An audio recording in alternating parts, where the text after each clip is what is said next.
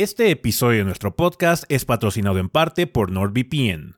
Más información sobre ellos más adelante. De igual forma, todo el contenido de Tres Gordos Bastardos, incluido este podcast, es en parte posible gracias al generoso apoyo de muchos fans del gordeo como tú.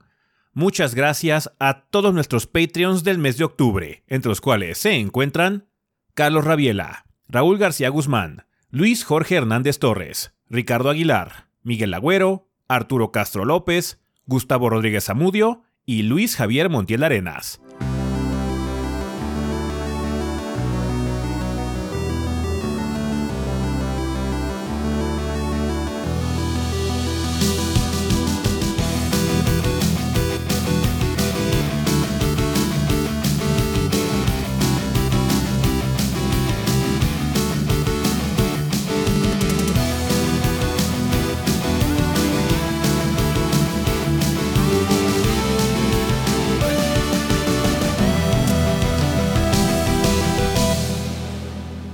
Pedo, banda? Sean bienvenidos a este, el episodio 554 del podcast de los tres gordos bastardos. Yo soy su anfitrión Ezequiel y como aquí encuentro con el resto del elenco de los gordos y un invitado muy especial, eh, Don Quique. El, alias el Kit Rojo nos está acompañando por fin después de varios eh, meses, varias semanas que hemos tratado de que nos juntemos para platicar un poquitín y que venga de invitado de nueva cuenta al podcast. Por fin ya pudimos coincidir. Entonces, muchas gracias por venir, Quique. Bienvenido a este desmadre del gordeo. Y si quieres, empezamos contigo porque eres el invitado. ¿Qué anduviste haciendo en estos días? ¿Qué estás jugando? ¿Qué estás viendo? ¿Qué andas haciendo? Primero que nada, muchísimas gracias, de verdad, créeme que me entusiasma de sobremanera volver a eh, convivir con ustedes. Afortunadamente nos hemos visto en vivo, pero no nos habíamos visto para crear contenido, entonces ya, ya estaba pendiente desde hace demasiado tiempo, no vamos a decir cuánto, demasiado tiempo. Este, Y como era de esperarse, como todo el mundo lo sospechaba, sí he estado jugando muchísimo Assassin's Creed Mirage. Eh, hay cosas que me están gustando demasiado, sobre todo que ya es más comprimido, ¿sabes? Eh, cuando tú lo sabes, ustedes lo saben, personas adultas que trabajan, tu tiempo de juego se ve drásticamente reducido.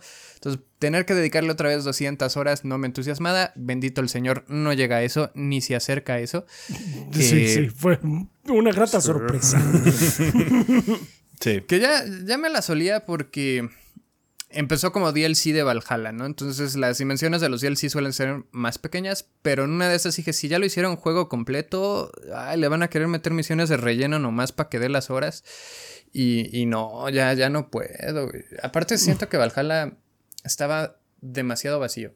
O sea, ir de punto X de Inglaterra a punto B, te tardabas muchísimo cabalgando. Y el fast travel también en lo que lo odiaba era de ya, güey, o sea, una hora de gameplay era por lo menos 40 minutos de trasladar de un lado a otro. Entonces, no, no quería repetir eso. Todo muy bien. Eh, también jugué el eh, Fly, bueno, Die. Ya regresó su nombre original, Las aventuras de Die. Y me puse en el mood de ver el anime porque había muchas cosas que no me acordaba. Y me puse a ver el remake que hicieron hace un par de años. Y está bueno. La verdad es que está, está bonito. Pues sí, le, le cayó bien la actualización y la aventura sigue siendo muy divertida. Sí extraño un poquito el doblaje, pero vaya, está bien. Entonces he estado viendo las aventuras de Fly y campechaneando un poquito el eh, Resident 4 con el Huelles Separados y el Mirage. Es como lo que ha consumido mi vida y bueno, y la chamba, ¿no? El, testeo de es jueguitos. es que Dai no es un anime... O sea, no está hecho como un anime nuevo. No tiene el estilo artístico no es de anime de 2020 o veintitantos. Es muy parecido a el, viejo anime, de hecho. Mm. Entonces se siente se siente bien, se siente pues acorde a la época básicamente. también. Pues lo que pasa es que es un anime súper, súper, súper, súper, súper mega básico. O sea, los buenos son súper buenos y los malos son súper malotes. Pero cuando alguien hace algo muy inspirador, me sale la lagrimita, güey, y ahora ya soy bueno. O sea, de eso es el anime, la neta. Está bueno, a mí me gustó. Yo ya lo vi entero, está súper bueno. Pero pues, como es este sentimiento así como básico, pero el, estilo de dibujo va muy bien con ese, ese estilo de anime. Pues es un anime viejo, porque el manga es viejo también. Exacto. Es que no lo vi, como que no lo registré de inicio, pero tiene mucho sentido, porque sí eh, me hizo sentir como en casa inmediatamente, porque sí lo vi hace 30 años. eh, sí hay muchísimas cosas que de repente es, ah, sí me acuerdo, y otras que no sé si son nuevas o se me borraron de la mente, pero sí, y creo que la versión original nunca acabó, ¿verdad? Como que quedó Eh, incompleta. No, se quedó como a un cuarto, a Ok. un tercio de la aventura original. Y este sí acaba. Por Sí, lo que sí, vi son se 100 termina. episodios. Voy Sí, son- sí, este 20. se acaba, este se acaba. Ah, bueno. Bien, ahí está. Ese es mi resumen. Sobrevivir viendo anime, jugando Fly, viendo Fly y jugando Mirage. Está bien. Pues bueno, si quieren, ya pasamos con los gordos. Eh, Rafa, eh, si quieres, comenzamos contigo. Eh, ¿Qué anduviste haciendo esta semana en el mundo del gordeo? ¿Qué hubo, banda? Pues esta semana estoy jugando eh, el título para la siguiente reseña, que creo que a estas alturas del partido que sale el, el podcast todavía no está. Entonces, pues, este, No. no voy a No, decir no. nada más. que hemos estado en eso, trabajando en eso. Ah, y jugando una colección de un par de títulos viejos que, que salió recientemente para el Switch. Eh, Batten Kaitos, ya debería de estar arriba el video de, de impresiones. Ah, las impresiones dirán que no estoy impresionado. La neta, sí, no, no soy, no soy asiduo al tipo de juegos de estos de este, los deck builders, no me fascinan a mí. Hay pocos que sí, pero ese no, no es uno de ellos. Eh, particularmente el segundo me pareció insufrible eh, la forma en la que se desenvuelve, pero en fin, si ustedes lo jugaron en su momento, p- que son juegos de cubo, y pues quieren como que revivir esas viejas glorias, pues, está bien la colección, supongo. Eh, nada más es- está para Switch, no así tengan eso en cuenta. Está bien, está bien, está bien.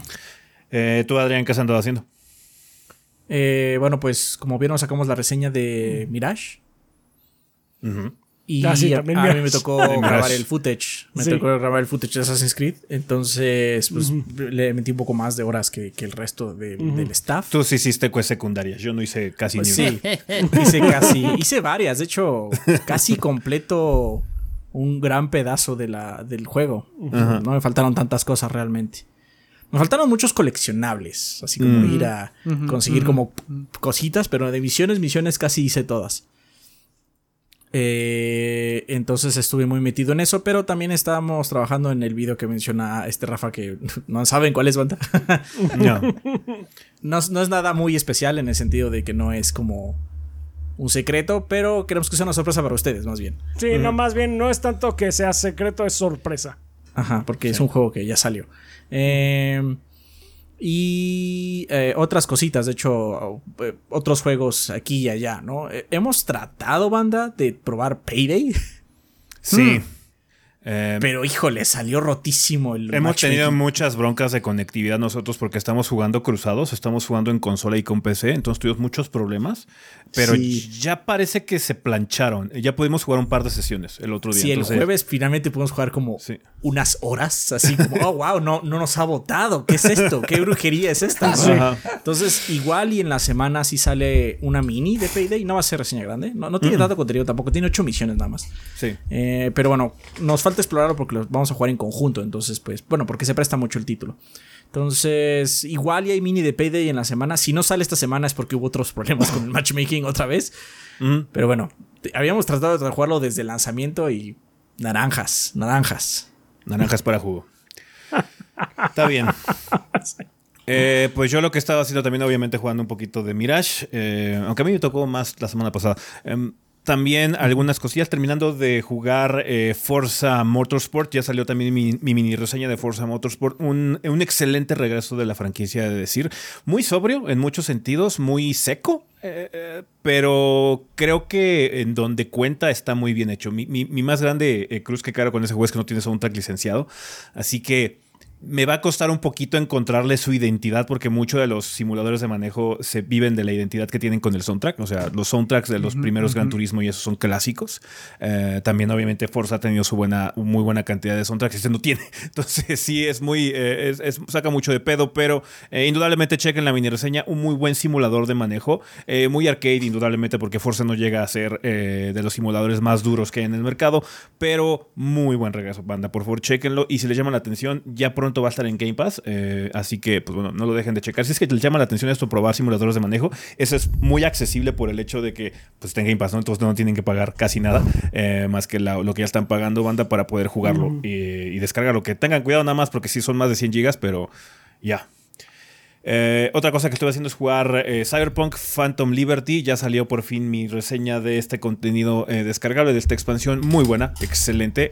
creo que hizo un argumento muy sólido para aparecer las recomendaciones de final de año de alguna forma, a pesar de que Cyberpunk ya sea muy viejo. Porque Phantom Liberty está muy cabrón, Está muy cabrón esa expansión, la disfruté muchísimo. Entonces, por favor, chequen esa eh, reseña que hice del DLC de la expansión de Phantom Liberty. Salió el viernes, justo, justo antes de que empezáramos a grabar el podcast.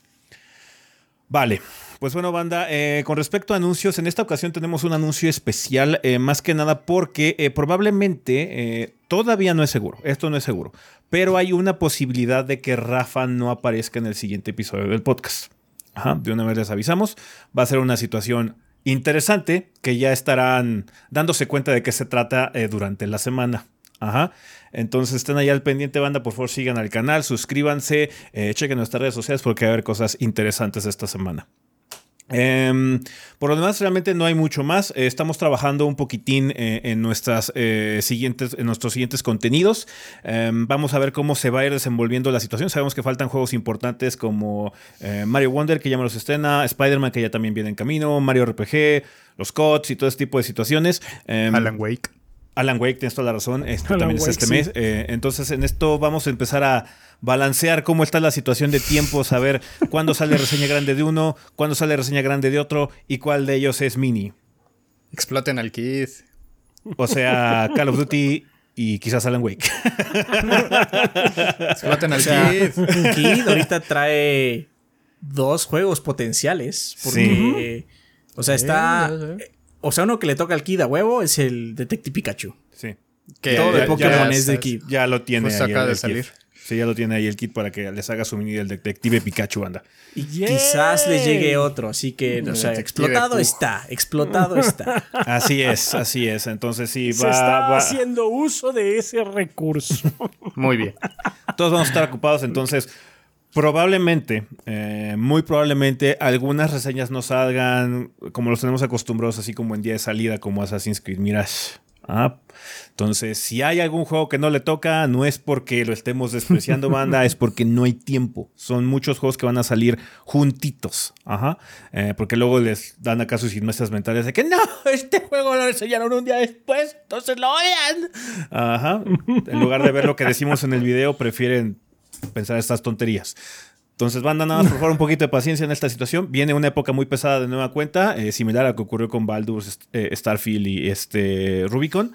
Entonces, nada más, paciencia, banda. Ahí vamos. Vamos a tratar de sacar todos los videos lo más a tiempo que se pueda. Ustedes no tengan duda. Pero vamos a fallar en algún momento. sí. ¿Vamos? of the Fallen. Ese está en veremos todavía. Ese está en veremos todavía. Ese está en veremos. Ah, pero bueno, banda, ya con esos anuncios, si quieren, ya podemos empezar con este desmadre en forma, así que a el sillón.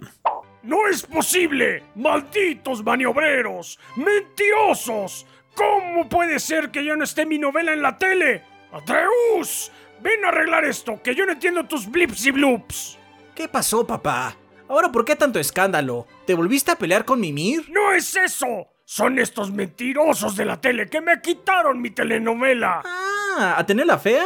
Ya la quitaron de rotación. Solo están los streamings de Nueva Zelanda. ¿Cómo que Nueva Zelanda? ¿Desde cuándo dejaron de transmitirla en Midgard? Ahora, ¿cómo voy a saber qué le pasa a la pobre Atenea? Ay, papá, ya la has visto mil veces. Pero no te preocupes, porque ahorita te lo arreglo con NordVPN. Chécate. Con herramientas con cifrado como NordVPN, podrás enmascarar la IP de tu dispositivo para que parezca la de otro país o reino mitológico. Ya con eso podrás acceder a cualquier contenido que se encuentre bloqueado regionalmente.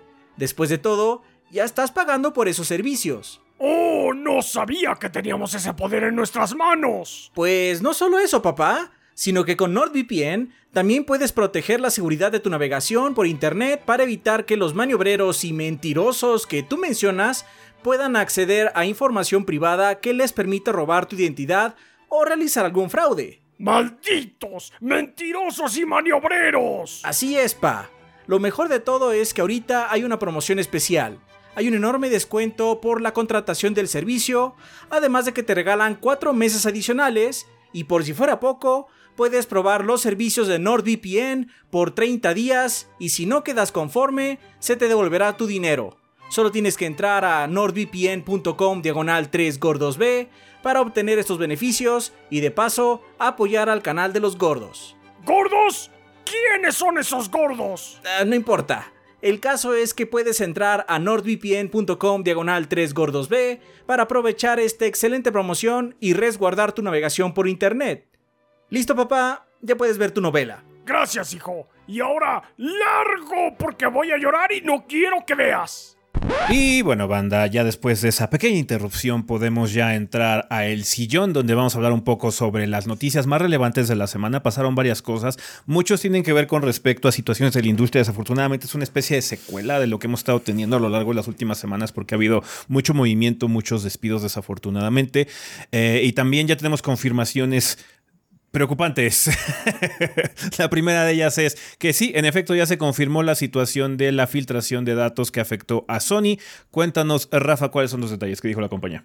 Ah, pues sí, pues ya habíamos visto anteriormente que había habido una, eh, una intrusión en los sistemas de Sony eh, por parte de un grupo eh, de ransomware y pues Sony se había negado a hablar respecto a los daños, pero ya finalmente hizo una declaración y eh, dicen que efectivamente la filtración de datos afectó a casi 7000 empleados actuales y anteriores. Ay, güey. bueno, pues Sony ya empezó a contactarlos a los empleados actuales y los anteriores eh, que fueron afectados por las recientes filtraciones de datos después de que un grupo de ransomware eh, afirmara la semana pasada que habían accedido a los sistemas de la empresa. Según el reporte de Bleeping Computer, Sony ya informó a los empleados de su división de Sony Interactive Entertainment, la CIE, eh, que les informó a quienes ya se expusieron sus datos. El medio escribió que la notificación se envió a unas 6.800 personas afectadas por la infiltración. Infracción, perdón. Ah, Sony reveló en una notificación a las víctimas que esta infracción se debió a una vulnerabilidad en MoveIt Transfer, que es un software de transferencia que se administra, eh, eh, que administra los archivos que utilizan los empleados de Sony, así como de otras empresas. Ah, CL0P, CLOP, es el grupo de ransomware que se atribuyó la responsabilidad de la vulneración de datos. Ah, eh, los usuarios de Twitter, eh, Falcon Feed y demás publicaron en la plataforma en junio que el 28 de mayo Clop utilizó un exploit eh, en el proveedor Progress Software de Movit, lo que les permitió robar los datos de las bases de las bases de datos, valga la redundancia. Ah, en la carta que Sony envió a las víctimas, que fue publicada por Bleeping Computer, Sony admite que ocurrieron dos vulneraciones de datos. La primera el 28 de mayo, antes de que Progress Software notificara a Sony y a otras compañías que usaban Movit eh, sobre esta dicha violación. Y después Sony eh, descubrió una segunda violación de datos el 2 de junio, ah, cuando detectó que alguien iniciaba, iniciaba descargas no autorizadas. Esto provocó que la empresa desconectara la plataforma hasta que solucionara la vulnerabilidad. Además de la divulgación de la violación de datos, Sony también informó a las víctimas del ataque que eh, ellos les ofrecen servicios de restauración de identidad y monitoreo de crédito de Equifax eh, o Equifax. Cada persona afectada recibió un código de cupón único válido hasta finales de febrero de 2024. Está bien. Pues al final de cuentas creo que va a estar interesante la situación porque es una situación de terceros. Sí. Sí porque no fue dentro del sistema de Sony interno como tal, sino fue un software que utilizan para transferencia de archivos. Sí, entonces este sí, eso puede ser que se libren un poquito de esa responsabilidad por lo mismo de que no fue un sistema propio. Pero va a haber demandas por todos lados. Por supuesto que las va a haber y con razón. sí. y con razón. Tiene que, tiene que. Eh, esto aparentemente también confirma, banda, que los sistemas como la PlayStation Network y esas situaciones que están eh, directamente conectadas a los usuarios no sufrieron eh, filtraciones o infiltraciones, así que pues no hay mucha preocupación en ese sentido. Aún así, siempre que vienen estas noticias es bueno que se tomen la molestia de cambiar por fin su eh, password, hagan algo diferente, una situación un poquito más complicada. Lo recomendamos el podcast anterior, la recomendación se mantiene. Cambien sus passwords, Solo como medida preventoria. Preventiva. Vale, pues estaremos al tanto si es que hay algún movimiento en esta noticia, a ver qué ocurre en las siguientes semanas. Vale, pues vamos a empezar con las noticias malas. O sea, vamos a pasar de las malas a las peores. Em, ha habido más despidos, banda, eh, en esta situación porque están terminando muchos como periodos, procesos. No sé si han notado últimamente también a varios softwares que ustedes están utilizando o algunas plataformas están actualizando. Octubre, noviembre, septiembre, estos meses a estas compañías que hacen software o que pues, manejan mucho tecnología les gusta actualizar en muchos sentidos. Eh, muchos de los eventos de tecnología se llevan a cabo en septiembre em, y por lo mismo eh, empieza a haber despidos porque hay reestructuraciones. Ha habido reestructuraciones, por ejemplo, de management en CD Projekt Red después del lanzamiento de Phantom Liberty y demás, pero desafortunadamente luego ocurren eh, eh, pues casos en donde la gente se queda sin trabajo. Em, en este caso, uno de los más sonados esta semana fue que todos los, todos los trabajadores sindicalizados de control de calidad de Dragon Age Dreadful fueron despedidos. A finales de septiembre, todos los trabajadores de Keyword Studios sindicalizados fueron ah. Eh, fueron este, liberados de su empleo de forma no grata. Eh, el, we're letting you go. Sí, sí, sí. Solo para aclarar, no fue Keywords México. El Kike todavía tiene empleo. qué bueno. Qué bueno. Qué bueno, escucharlo. Es bueno escucharlo. Esto se debe precisamente porque BioWare simplemente se negó a continuar el contrato en agosto. Básicamente no les quiso renovar porque son contratistas que están eh, encargados de quality assurance testing. Em, los trabajadores de control de calidad contratados para asistir con pruebas y control de calidad se sindicalizaron en junio del 2022 con 16 votos, o sea, todos a favor de unirse a la Unión de Canadá de Trabajadores Comerciales y de Comida Unidos, United Food and Commercial Workers Canada Union, local número 401. Un representante de la UFCW comentó a Polygon que 13 personas fueron despedidas, todos aquellos que apoyaban a BioWare. Los trabajadores fueron despedidos el 27 de septiembre. James Rusrum, eh, anteriormente de control de calidad de keywords, añadió, que el estudio ha tomado la posición de que ya no queda más trabajo. Rusrum dijo que el sindicato presentó una queja en contra de Keyword Studios, añadiendo que el estudio ofreció una liquidación mínima, la cual está siendo combatida por el sindicato.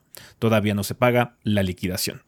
De igual forma, varios empleados despedidos directamente por BioWare están demandando a la compañía para, obtener una liquidación digna, que no es el mismo problema, es un caso aparte, pero está ligado porque BioWare estuvo en los headlines eh, de noticias esta semana por situaciones diversas que tienen que ver con sus recursos humanos. Pero pues, está cabrón. sí. Lo está. Sí, o sea, dudo que, o sea, no sé ustedes, pero yo no, yo no veo que Dragon Age Dreadwolf ya está en las tiendas.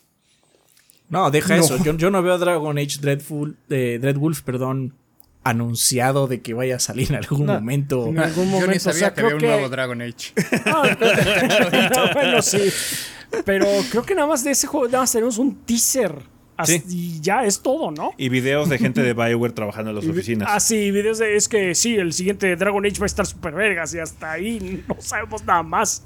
Madre. A lo que me refiero es que Dragon Age Red Bull no está en las tiendas. Significa que todavía necesita control de calidad. Hasta donde sabemos, sí. Siempre. La realidad es que inclusive aún después de lanzados todavía se sigue haciendo testeo. Digo, depende mucho del cliente y del juego en particular, pero sabemos que sí, aún lanzados todavía hay parches y revisiones y, mil cosas. Pero ellos dijeron que ya no había trabajo. Terribles.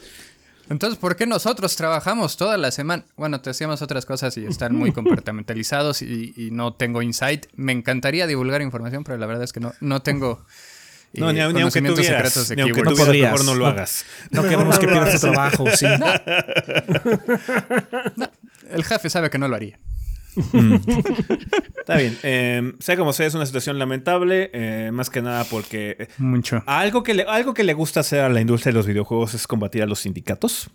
Porque, pues, prefieren evitar gastar y darle compensaciones dignas a los trabajadores. que, pues bueno, hacerlo. Entonces. Pues, ya ves, ahorita la escena hollywoodense ya se resolvió la de escritores, pero sigue la huelga de actores. Y por ahí también ya va por videojuegos Jennifer Hale, que la ubican por ser la voz de personajes importantísimos como Shepard Mujer, Sniper Wolf, eh, no, Naomi Campbell, perdón. Es Naomi. El Metal Gear. Naomi dijo que pues, nomás le dieron 1.200 dólares por Naomi. Y el juego vendió más de 170 y, y, hizo un dineral absurdo para Konami. Y ella, toma, 1.200 dólares, mija. Sí. Ya. Ah. Ah. Digamos que lo que se va a empezar a ver o tratar de empujar también, que es algo que hemos tenido también en los últimos años, es que se les dé compensaciones a los artistas involucrados que están contratados por fuera, que no son developers como tal. O sea, Jennifer Hale no es parte de los estudios en los que se han trabajado, pero obviamente su talento es contribuye para la creación del producto que tiene muchos fans y genera mucho dinero. Entonces debe haber compensaciones equitativas para esos trabajos también. Entonces, pues sí, estamos en una etapa pesada, banda, en la que, pues bueno, hay mucha lucha de parte de la gente de abajo, eh, eh, en muchos sentidos, programadores, testers y demás, que no son de los estratos particularmente más elevados que hay en la industria de los videojuegos, que están luchando por compensaciones dignas, por prestaciones, por seguridad en muchos sentidos, porque pues, se la merecen, es trabajo a final de cuentas. Entonces es muy respetable y pues hay que apoyarlos también, porque indudablemente todas esas manos que le meten este, al caldo, terminan haciendo el producto que nos gusta. Entonces, qué padre que los, eh, estaría muy padre que si los compensaran dignamente. Entonces vamos a seguir con estas noticias porque desafortunadamente también pasó algo similar en Telltale Games. De nuevo, Telltale Games, otra vez, cuéntanos. este déjà vu. Este. Irreal, ¿eh? Pero bueno. Eh, Telltale, Games puso un comunicado en Twitter que dice lo siguiente: dice, debido a las, condiciones actuales en el mercado, lamentablemente tuvimos que dejar ir a parte de nuestro equipo de Telltale recientemente. No tomamos esta edición a la ligera y nuestro compromiso para contar historias y encontrar nuevas formas de hacerlo permanece inamovible. Damos las gracias a todos por la dedicación a este viaje y trabajamos para apoyar a quienes fueron impactados. Todos los proyectos en desarrollo continúan en producción y no tenemos más actualizaciones al momento.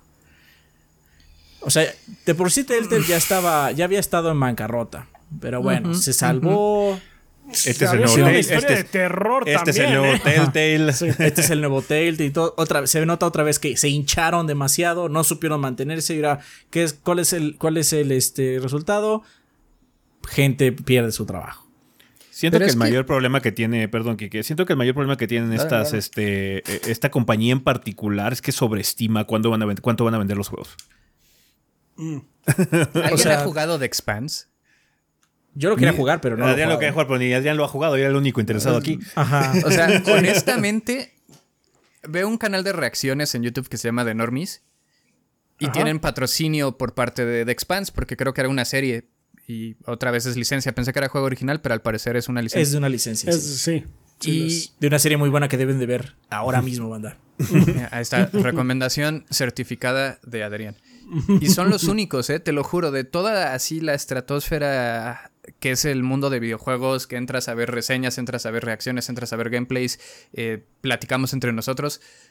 Solo tres videos de ellos durante tres semanas vi que hablaran de The Expanse jamás supe más del juego, ni sabía que ya había salido. Y yo, ah, cabrón, que regresó Telltale.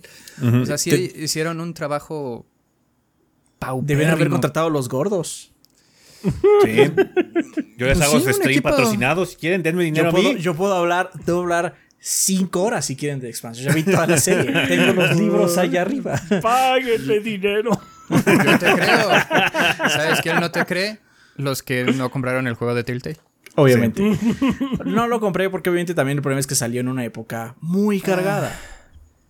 Este año es una completa anomalía, indudablemente. Pero aparte, por sí siempre hay épocas cargadas y el de The Expanse salió en una época cargada. Entonces... o sea, también, ¿hace cuántos años llevamos con este tipo de juegos? No estoy diciendo que sean malos, pero también la gente dice, no lo necesito. Si no es de una franquicia que realmente ame, ¿por qué habría de jugar esto, no? Sí, o sea, ¿qué, compro? ¿qué compro? ¿El, el Expanse o me compro Baldur's Gate? Sí, sí, sí. O me compro. O, si quieres algo sci-fi, te puedes comprar Armored Core, ¿no? O Starfield. Armored Core. O Starfield. Entonces. Entonces sí, salió una época que pues se iba a perder, ¿no? Ah, pero. Pero bueno, finalmente los que están sufriendo son los trabajadores, entonces pues, una, una verdadera lástima. Ojalá los que se hayan quedado sin trabajo pues puedan encontrar algo con prontitud. Sí. O sea, según tengo entendido, el juego está bastante bien. Eh, sí, parece ser que está bueno. O sea, yo he visto algunos como eh, resúmenes y eso, no resúmenes del video, sino así como reseñas. Y dicen que está bien, pero, pues, o sea, también es un juego de Telltale. Porque aparte, hasta contrataron a la misma actriz de la serie para darle seguimiento a su personaje, lo cual es muy bueno, porque los libros y la serie son como su propia cosa. Eh, cada una sí siguen la misma historia, pero obviamente la serie es mucho más acelerada, ¿no? Pues una serie. Y los personajes fueron tomando como ciertas características especiales. Entonces, que hayan usado a la actriz, que aparte la actriz es como muy fan de ese personaje, le gustó mucho interpretarlo, pues así como, ah, cómo no, o sea, le dieron seguimiento, es un buen personaje aparte, es padre seguir a ese personaje.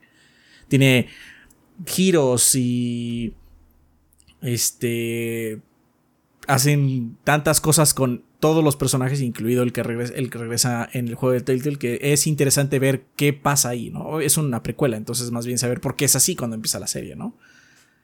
Entonces, es una lástima, es una lástima. De hecho, Kike, si, también... te, si te interesa, pues ya sabes, juega primero el juego y luego te vas a ver la serie.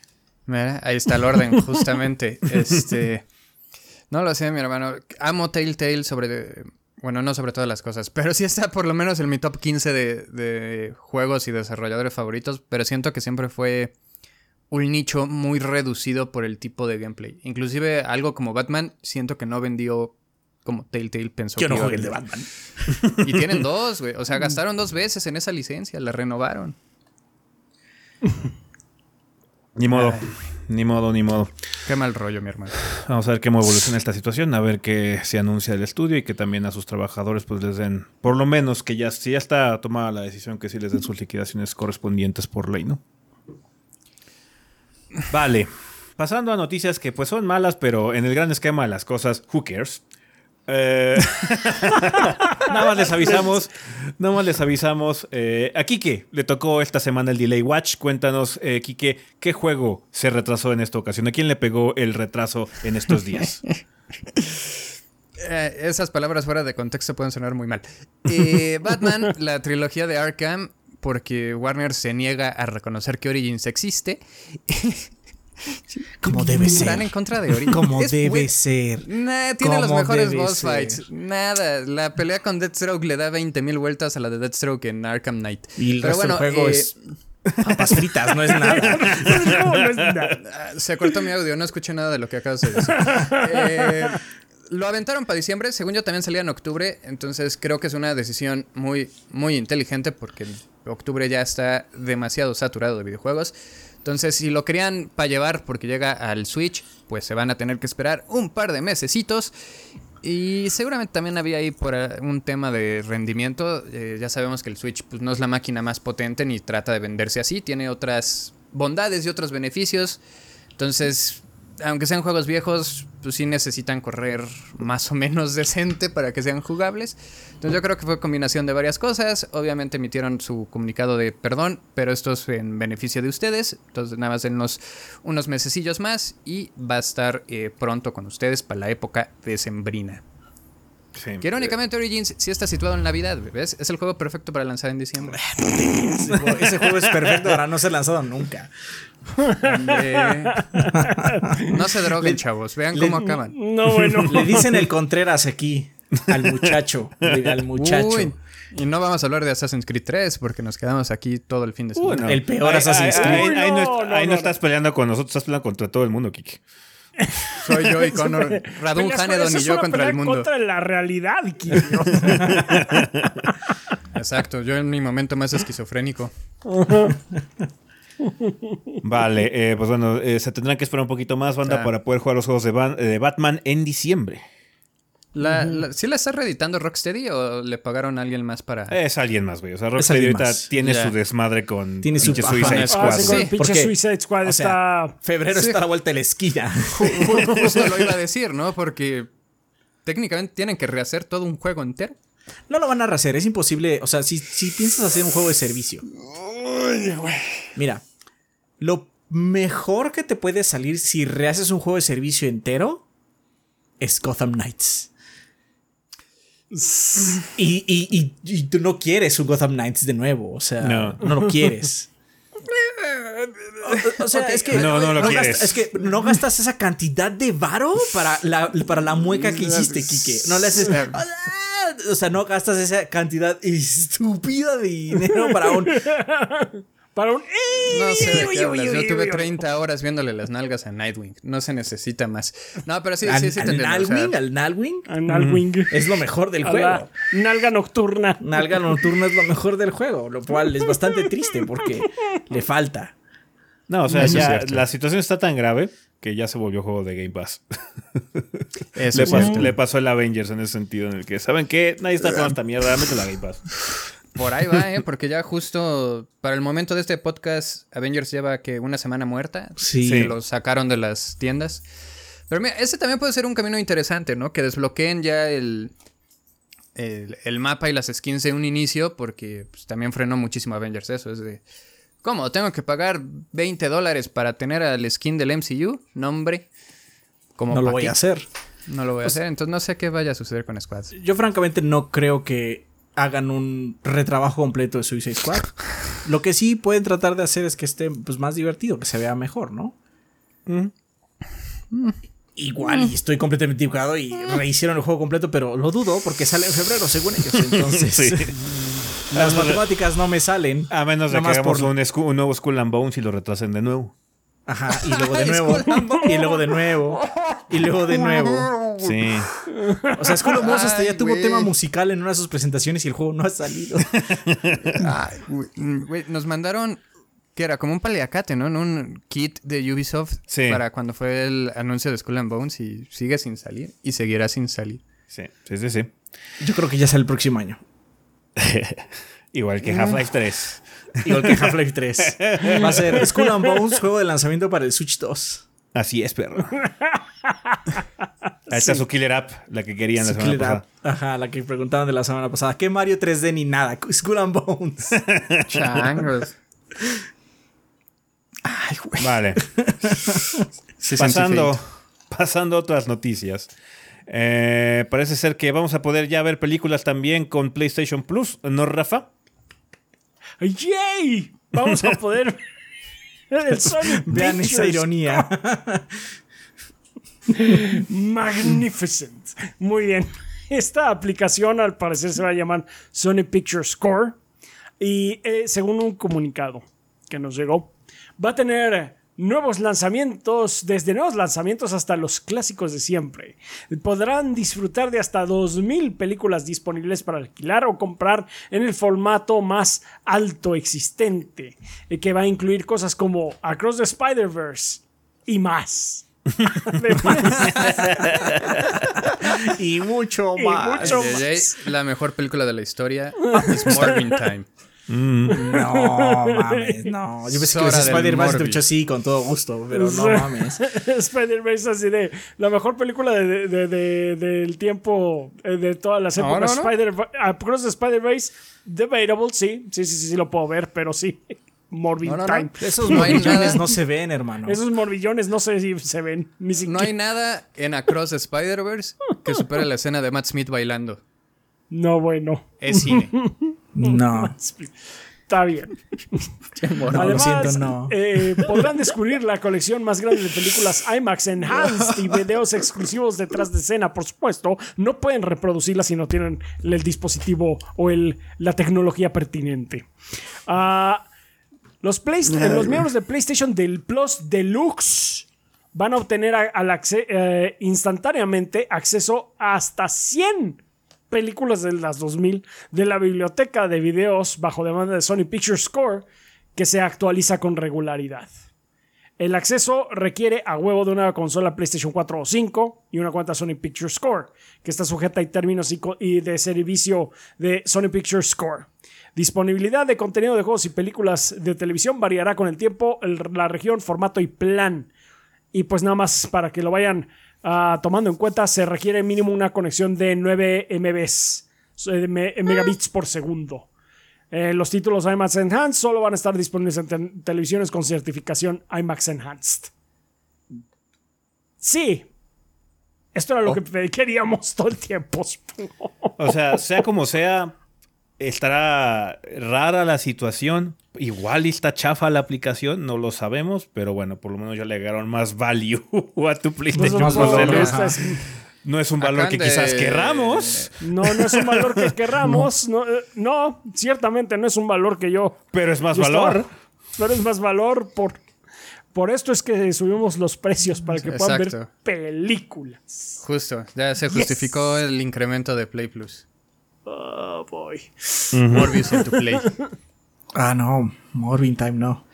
Pay, o sea, viéndolo por el otro lado. O sea, claramente Suena tonto. Adrián va a jugar abogado del diablo. Vamos a, jugar abogado del diablo. Y, O sea, puede traer cosas buenas también. Indudablemente, Sony Pictures tiene una biblioteca grande. Sí. Y podrían traer películas interesantes y sin costo extra. Ok, ¿no? O sea, también. De hecho, ese que, Nos comentó eso, ese que nos comentó hace rato esto y creo que vale la pena. O sea, si juegan bien sus cartas, pueden poner Crunchy ahí. Sí. Mm. Crunchy es de, es de Sony. Sí. De hecho, si, pusiera, si, pues, si, incluyeran Crunchyroll en la suscripción deluxe eh, de PlayStation Plus, incluso con la subida de precio estaría cerrando dinero.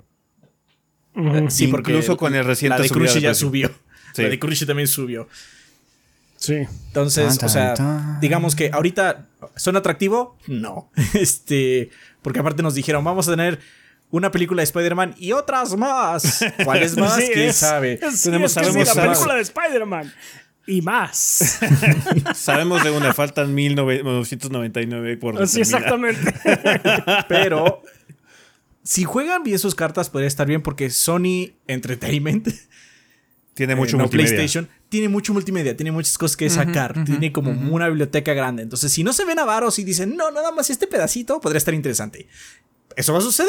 Who knows? Nadie sabe. Pero tienen el potencial de por lo menos intentarlo ahora. Eh, o sea, si las tienen en demand está bien, pero sí que eh, el comunicado comenta que nada más 100 van a estar accesibles on demand para los miembros de PlayStation Deluxe, que es así de... Mm. No es nada. o sea, parece que es... No, no es nada. No es nada. 100 películas, no. Entonces, pues a ver ¿Cuál va a ser su selección? Dicen que, van a estar añadiendo con el tiempo. Esperemos que añadan y no quiten, nada más mm, si quiten, Si quiten, que reemplacen, básicamente que sea un catálogo rotatorio. Pues en todo ah. caso, pero pues sí, no, no sé, no estoy convencido. Supongo que tendría que, que checarlo un poco más a fondo y yo no pienso pagar por ese riesgo. no, no ahorita, la verdad. Pero, ¿qué pasaría si se estrena en simultáneo en cine y en la plataforma Craven. Craven. La nueva gran apuesta de Sony. O sea, eso va a cambiar el juego, güey. O sea, ya no solo tendrías... Pinches películas de villanos de Spider-Man sin Spider-Man, no mames. Ay, no. Y querían hacer una con Bad Bunny, güey. De un personaje sacado del orto, así de, ah, aquí está el muerto. Va a ser un luchador inspirado en Spider-Man y tiene a Bad Bunny de protagonista y ya la cancelaron como muy silenciosamente, así de, ah, sí, ya no la vamos a filmar. Yo, gracias, Sony. Hiciste algo bien ahí, pero. Ay, güey, su, Spider-Verse sin Spider-Man sí está muy Está muy, está muy raro. Está triste. eso de que sale Venom y sale. Ay, Venom 3, este güey. Y sale Jared Leto como vampiro. Morbin. El Morbin. Como sus morbillones. Ajá. Sus morbillones. Morbillions, I tell you. Está bien. me he olvidado Venom. Vale, pues bueno, ahí está para la gente que le llame la atención y tenga deluxe, pues explórenlo igual y tienen ahí cosas buenas, se ven un par de películas de agrapa. Ahí nos, dice, nos cuenta cómo está, igual y sí está bien, pero pues... Mm. ya veremos, ya veremos. Vale, pues bueno, banda, eh, ¿qué, vamos, a poder jugar esta semana? Eh, ¿Cuáles son los lanzamientos de estos días, tanto en tiendas como en portales digitales? El 10 de octubre sale por fin ya Forza Motorsport. Eh, esta semana me parece que salió en Early Access. Ya ven que ahorita está la epidemia de Early Access, de que te, si pagas más te dejan jugar el juego una semana más, con una semana de forma anticipada, perdón. Eh, pero bueno, el lanzamiento oficial de Forza eh, Motorsport es este 10 de octubre para la PC y el Xbox Series. Eh, Little Gator Game también sale el 10 de octubre para Play 4, Play 5, Xbox One y Xbox Series. Long Gone Days. La precuela perdida de Days Gone para PC, Nintendo Switch, Play 4, Play 5, Xbox One y Xbox Series. Roblox ya llega a PlayStation para PlayStation 4 y PlayStation 5.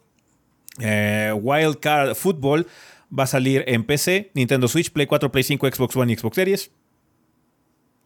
Jesus Christ. El 11 de octubre sale Honkai Star, Star Rail para PlayStation 5. El Joyoverso continúa. El Joyoverso. Ah. El 11 de octubre no, no contenido, banda. No, el 11 de octubre. si hiciéramos, tendría vistas. No, tendría vistas. Yo nada más, te digo que luego los juegos chinos llegan y dicen, ¿qué onda gordos? ¿Quieren un dinero chingón para hacer un stream? Híjole, a lo mejor sí hay un Híjole, eso es cierto. ¿Quién soy yo para decirles que no, güey? Así es, así. Bueno, sí. Exactamente. verso, venga. Sí, yo no creo que pase, no creo que pase. All the way, super fan, sí. Em, bueno, Honkai Star Rail sale en PlayStation 5 ya el 11 de octubre. El 11 de octubre también sale Total War Pharaon para PC. El 12 de octubre sale Company of Heroes Collection para el Nintendo Switch. Dwarf sale para Nintendo Switch. Haunted House sale para PC, Nintendo Switch, PlayStation 4, PlayStation 5, Xbox One, Xbox Series, Atari VCS. ok. Eh, River City Rival Showdown sale para PC, Nintendo Switch y PlayStation 4. Salt Sea Chronicles sale para PC, Nintendo Switch y PlayStation 5. Y el 13 de octubre sale Lords of the Fallen para PC, PlayStation 5 y Xbox Series. Y Transformers Earthspark Expedition para PC, Nintendo Switch, PlayStation 4, PlayStation 5, Xbox One y Xbox Series. Forza para mí es el juego de la semana. Si ignoramos el hecho de que Honkai Star Rail va a ser un va a estar monumentalmente más jugado que Forza Motorsport. mil, mil millones por ciento. Ajá. Pero chequen Forza Banda, está, bastante bueno.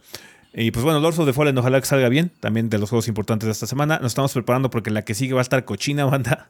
Vienen dos lanzamientos importantes de las compañías japonesas. Ya saben cuáles son. Entonces nos vemos la semana que entra también.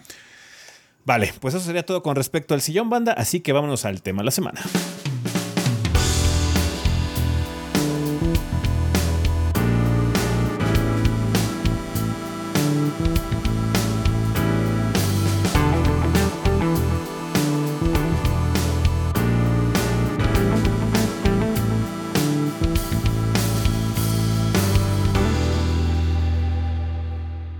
Ok, banda, pues ya estamos aquí en el tema de la semana. Vamos a empezarlo como ya es costumbre con la vida después del podcast. En este caso sería episodio 543.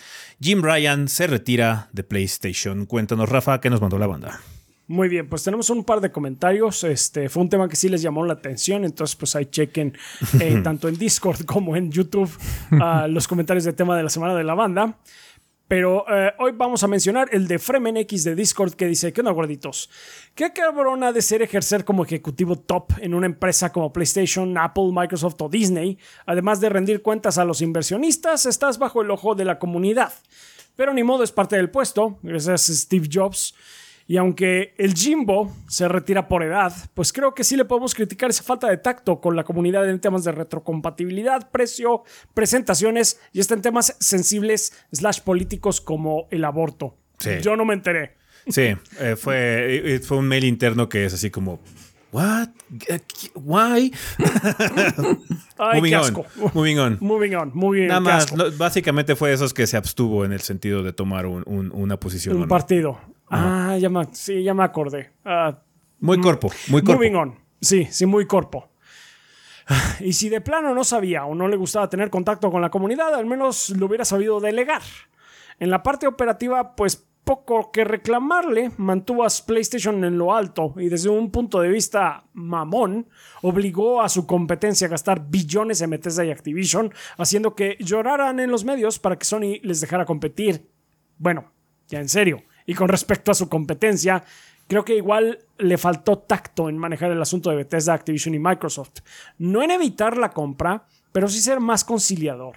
O de plano hubiera presentado una estrategia que dejara a sus fans más tranquilos y no alardeando que Bungie es el mejor, sea o no cierto. En fin, en el futuro de la marca concuerdo con Herman Holst, eh, que es un gran candidato. Eh, el único el único, pero es que no comenzó desde cero en las filas de Sony. También que Guerrilla, Guerrilla, Games, si no fuera por el éxito de Horizon, tal vez no sería un estudio tan reconocido dentro de Sony como Naughty Dog o Santa Mónica. Pero de que tienen talento y pasión por los juegos, eso que ni qué. Saludos los gorditos. Sí, pero ahorita existe, ¿no? Es ahorita el que está dirigiendo los estudios de PlayStation, Sony Interactive Entertainment y desde que está ese güey arriba no ha habido un juego malo realmente de CIE. O sea, ha habido lanzamientos cuestionables como The Last of Us en PC o cosas así que salieron chafas, pero... Pero juego, juego como tal. Malo no es. no. Sí, sí, sí. No, entonces buen candidato. Sí, sí, sí. También el comentario de Juan Topo de YouTube dice, hola gordos, los acompaño en su celebración por la salida de Jim Ryan. Solo espero que con su salida cambie el panorama a futuro en cuanto al desarrollo de sus juegos first party, ya que se están enfocando mucho en juegos como servicio. De juegos single player a futuro solo tenemos Spider-Man, Wolverine y párenle de contar. Otra cosa que también espero y que siento que es muy necesaria es que le pongan más atención a la región de Latinoamérica y adapten el precio de los juegos de la PlayStation Store a la moneda regional de cada país porque a veces sí están muy gandallas los precios. Por ejemplo, Blasphemous 2 está a 349 pesos mexicanos en las tiendas de Xbox y Switch, mientras que en las de PlayStation está en 30 dólares masiva. En total serían más o menos unos 600 pesos, lo cual se me hace algo injusto. Ojalá, con un nuevo CEO las cosas cambien para bien.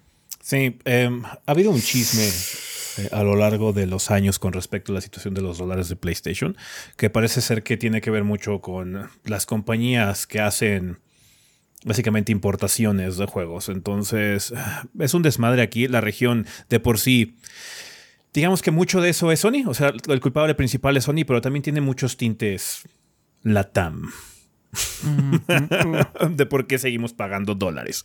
Pero bueno, eh, ojalá que sí, como mencioné, eso sería un cambio eh, muy bienvenido, más que bienvenido. De hecho, hace poquito también ocurrió una situación similar con Nintendo, donde ya hizo ajustes para eh, emparejar los costos de la tienda digital con los costos de físico, porque los costos digitales estaban por encima de los físicos, entonces pues ya no salían las cuentas. Entonces, ¿para qué chingados compro digital? Pero ya, ya los juegos nuevos de Nintendo también en la tienda van a estar a un precio mucho más manejable, acorde con el, tipo de cambio que tenemos actualmente, ¿no?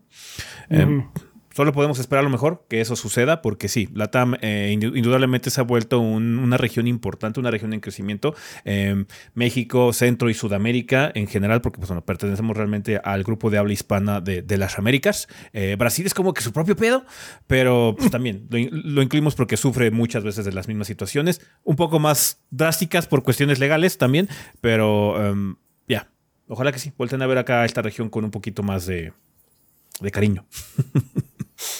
Sí. Pues. Sobre todo porque sí se está haciendo en otros lados, entonces como la competencia lo está haciendo. No, los problemas se pueden arreglar, ¿no?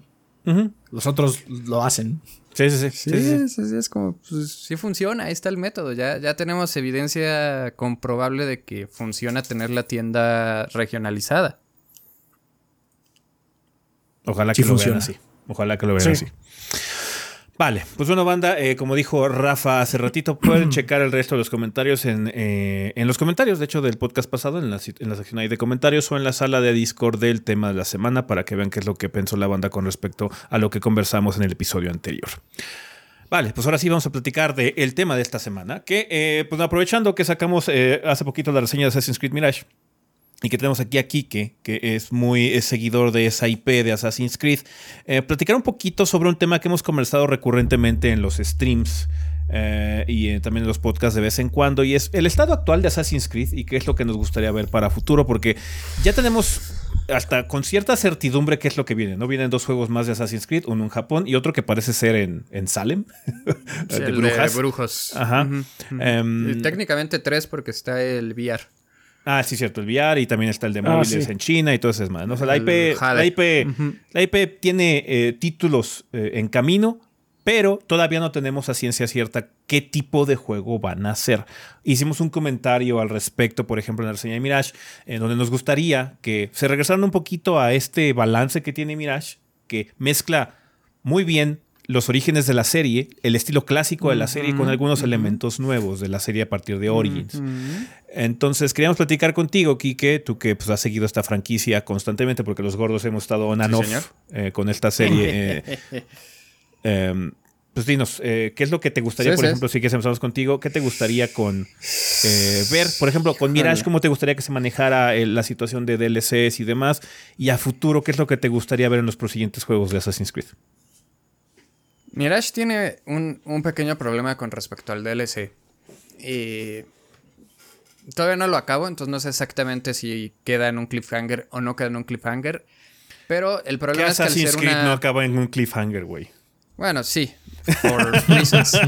Pero a lo que voy es que eh, al ser precuela de Valhalla, entre comillas, al menos temporalmente hablando, si es precuela, ya sabemos hacia dónde va Basim. Entonces no sé cuánto espacio puede haber entre el Basim eh, asesino, bueno, oculto pues, y el Basim de Valhalla. O sea, si hay un huequito ahí, lo podrían acomodar. Y al final no es como que el DLC tenga que siquiera parecerse a Assassin's Creed. Generalmente en el DLC es donde más se deschavetan y donde le avientan más mitología. Eh, y se han hecho cosas muy fantasiosas desde Origins, metiendo a los dioses egipcios gigantes ahí para pelear en el desierto, toda la parte de la Atlántida, y en Valhalla pues fuimos a, los diferentes reinos. ¿A, dónde no fuimos en Valhalla? Creo que sí le faltó. Lo, único que le faltó fue hacer un pinche crossover con God of War y ya, güey, porque es lo único que no hicieron. De veras, ¿eh? como el Por favor, ya basta. Si era el meme, ¿no? De mamá, quiero God of War Ragnarok. Tenemos God of War Ragnarok en la casa, la casa y era el Valhalla. Era el Valhalla. sí. Pero la, armadura estaba chida, la armadura de los enanos estaba chida. Pero sí, ahí sí fue. Sí era extraño, porque también sí coincidió en tiempos con que saliera Ragnarok, entonces era como. Ah, chinga. Sí se copiaron la tarea, ¿verdad? ¿Algo de y trabajó en Santa Mónica? No, lo que sucede es lo que siempre pasa en, la cultura, como que todos piensan lo mismo al mismo tiempo. Siempre hay, hay, ocasiones en, la cultura donde siempre pasa. Entonces, sí, pues todos vamos a ser vikingos, ¿por qué no? Sí, pues es que era el momento, ¿no? Entre Vikings, inclusive Northman con Alexander Skarsgård, muy buena película, es en Max, véanla. Y bueno, pesadona de Robert de... Eh, está rara Northman, pero sí fue como este momento, ¿no? De todo el mundo ya ubicaba a Ragnar por la serie y demás, entonces fue como, vamos a hacerlo. God of War ya lo había empezado antes, pero sí, supongo que quisieron explotar los aspectos más famosos de la mitología nórdica y tener que meter a Surtur y tener que meter el Ragnarok y alces y cosas que puedes hacer en el juego. Eh, obviamente Loki, que pues, es un personaje tremendamente popular por la mala versión de Marvel. Eh, no que no sea buen personaje el Marvel, simplemente no es como es la mitología. O sea, es una versión tremendamente diferente de Loki. Y si creen que así es el Loki de la mitología, no, no se parecen en nada. Pero bueno, eh, dejando eso de lado, que son ramas que no tienen nada que ver con Ascris, creo que Mirage es un buen primer paso hacia una dirección que me está gustando, porque sí fue como el punto intermedio entre lo clásico y lo moderno, porque ni se va tan a hacer una recreación de o tener el mismo tono, la misma jugabilidad que la Ezio Trilogy. Todavía tiene muchísimo de la trilogía moderna, pero sí está como ahí el medio. La simplificación del combate me agrada porque ya no tienes poderes especiales, nada más tienes ahí uno pero puedes ignorarlo y de menos no estás invocando lanzas o hachas espectrales que salen quién sabe de dónde y tiran rayos. La Matrix. Sí, es así. Eh, que vaya, puedo justificarlo porque a, nivel gameplay sí te hace un parito, güey. Porque si es de, ay, güey, tengo que matar a estos cuatro güeyes o los mato rápido con esta habilidad. O sea, yo lo veo más como me ahorra tiempo y puede ser que el Animus interprete ahí que la velocidad de Basim eh, lo glitchó tantito, ¿no? Pero eh, en general sí me gustó. O sea, la exploración está bien. No viene tan escueto de contenido, pero tampoco te atosigan con. Eh, por ejemplo, sacar la Excalibur en Valhalla eran encontrar 12 cuevas que no vienen marcadas en el mapa, a ver cómo chingados le hacías, resolver 12 acertijos dentro de esas 12 cuevas y luego ir a poner todo en la cueva que estaba abajo de Stonehenge. Y eran pasos con más pasos, con más pasos. Y una tarea simple como encontrar un arma eran 5 o 6 horas de nada, básicamente, ¿no? De ir a, a, agarrar un cofre, encontrar una llave, usar esa llave en, en otro lado. Y era muy de... Muy repetitivo y tedioso, porque estabas haciendo lo mismo. Buscar llave, entrar, buscar llave, buscar entrar. Y siento que Mirage sí es mucho más contenido en todo eso. Obviamente el aspecto visual me gusta bastante más, porque ya se parece a un Assassin's Creed, ¿sabes? Ya no siento que estoy jugando Spartan Total Warrior, ya no siento que estoy jugando eh, Viking Simulator 2020. O sea, ya es... Se ve como un Assassin's Creed. Ya tienes capucha, ya tienes Hidden Blade, que sí, Eivor la tenía, pero la usaba mal y pues, casi nadie usaba la Hidden Blade, No te servía para pues nada. No, no matabas nada de un golpe, a menos de que fuera un enemigo chafa, así como un enemigo. o sea, había formas para hacerlo, pero tenías que, seguir upgrades y ah, demás. Y además, o sea, en un juego de asesinos, básicamente eh, hacías redadas, así de aquí estoy, vamos todos a matarnos. Ah, bueno, pues sí, genial, ¿eh? Genial. Trabajo de infiltración. Creo, que ese es el cambio más radical, ¿no? Que ahora sí hay un énfasis más elevado en sigilo. Otra vez, esta es una franquicia de sigilo, de eh, hacer las cosas desde las sombras sin que se den cuenta. You're the hidden one, eres los asesinos. Sí, sí, sí. Y se supone que eh, también eh, son varias cosas y depende a quién le preguntes te va a decir cuál era la receta de un Assassin's Creed porque todos se enfocaban en cosas diferentes. Eh, algunos querían más como esta cuestión de, de la libertad de decidir y creo que eso podría ser algo muy interesante parecido a lo que hizo Metal Gear con Phantom Pain. Eh, por eso me gustó también que regresaran los buros. Hace cuenta en mi mente, mi idea que podrían hacer, ya dependerá de Yubi. que vayas al buró, te digan más o menos ¿Cuál es tu objetivo? Oye, necesitamos quebrar a este compadre. Ah, bueno. Que ya tengas como todas las armas descubiertas, decidas cuáles te vas a llevar en esta misión en específico. O sea, que no puedas equipar todas, pero que ya estén todas eh, ahí en tu, en tu headquarters. Te dices, pues me llevo el gancho, me llevo las bombas de humo y me llevo eh, los cuchillos.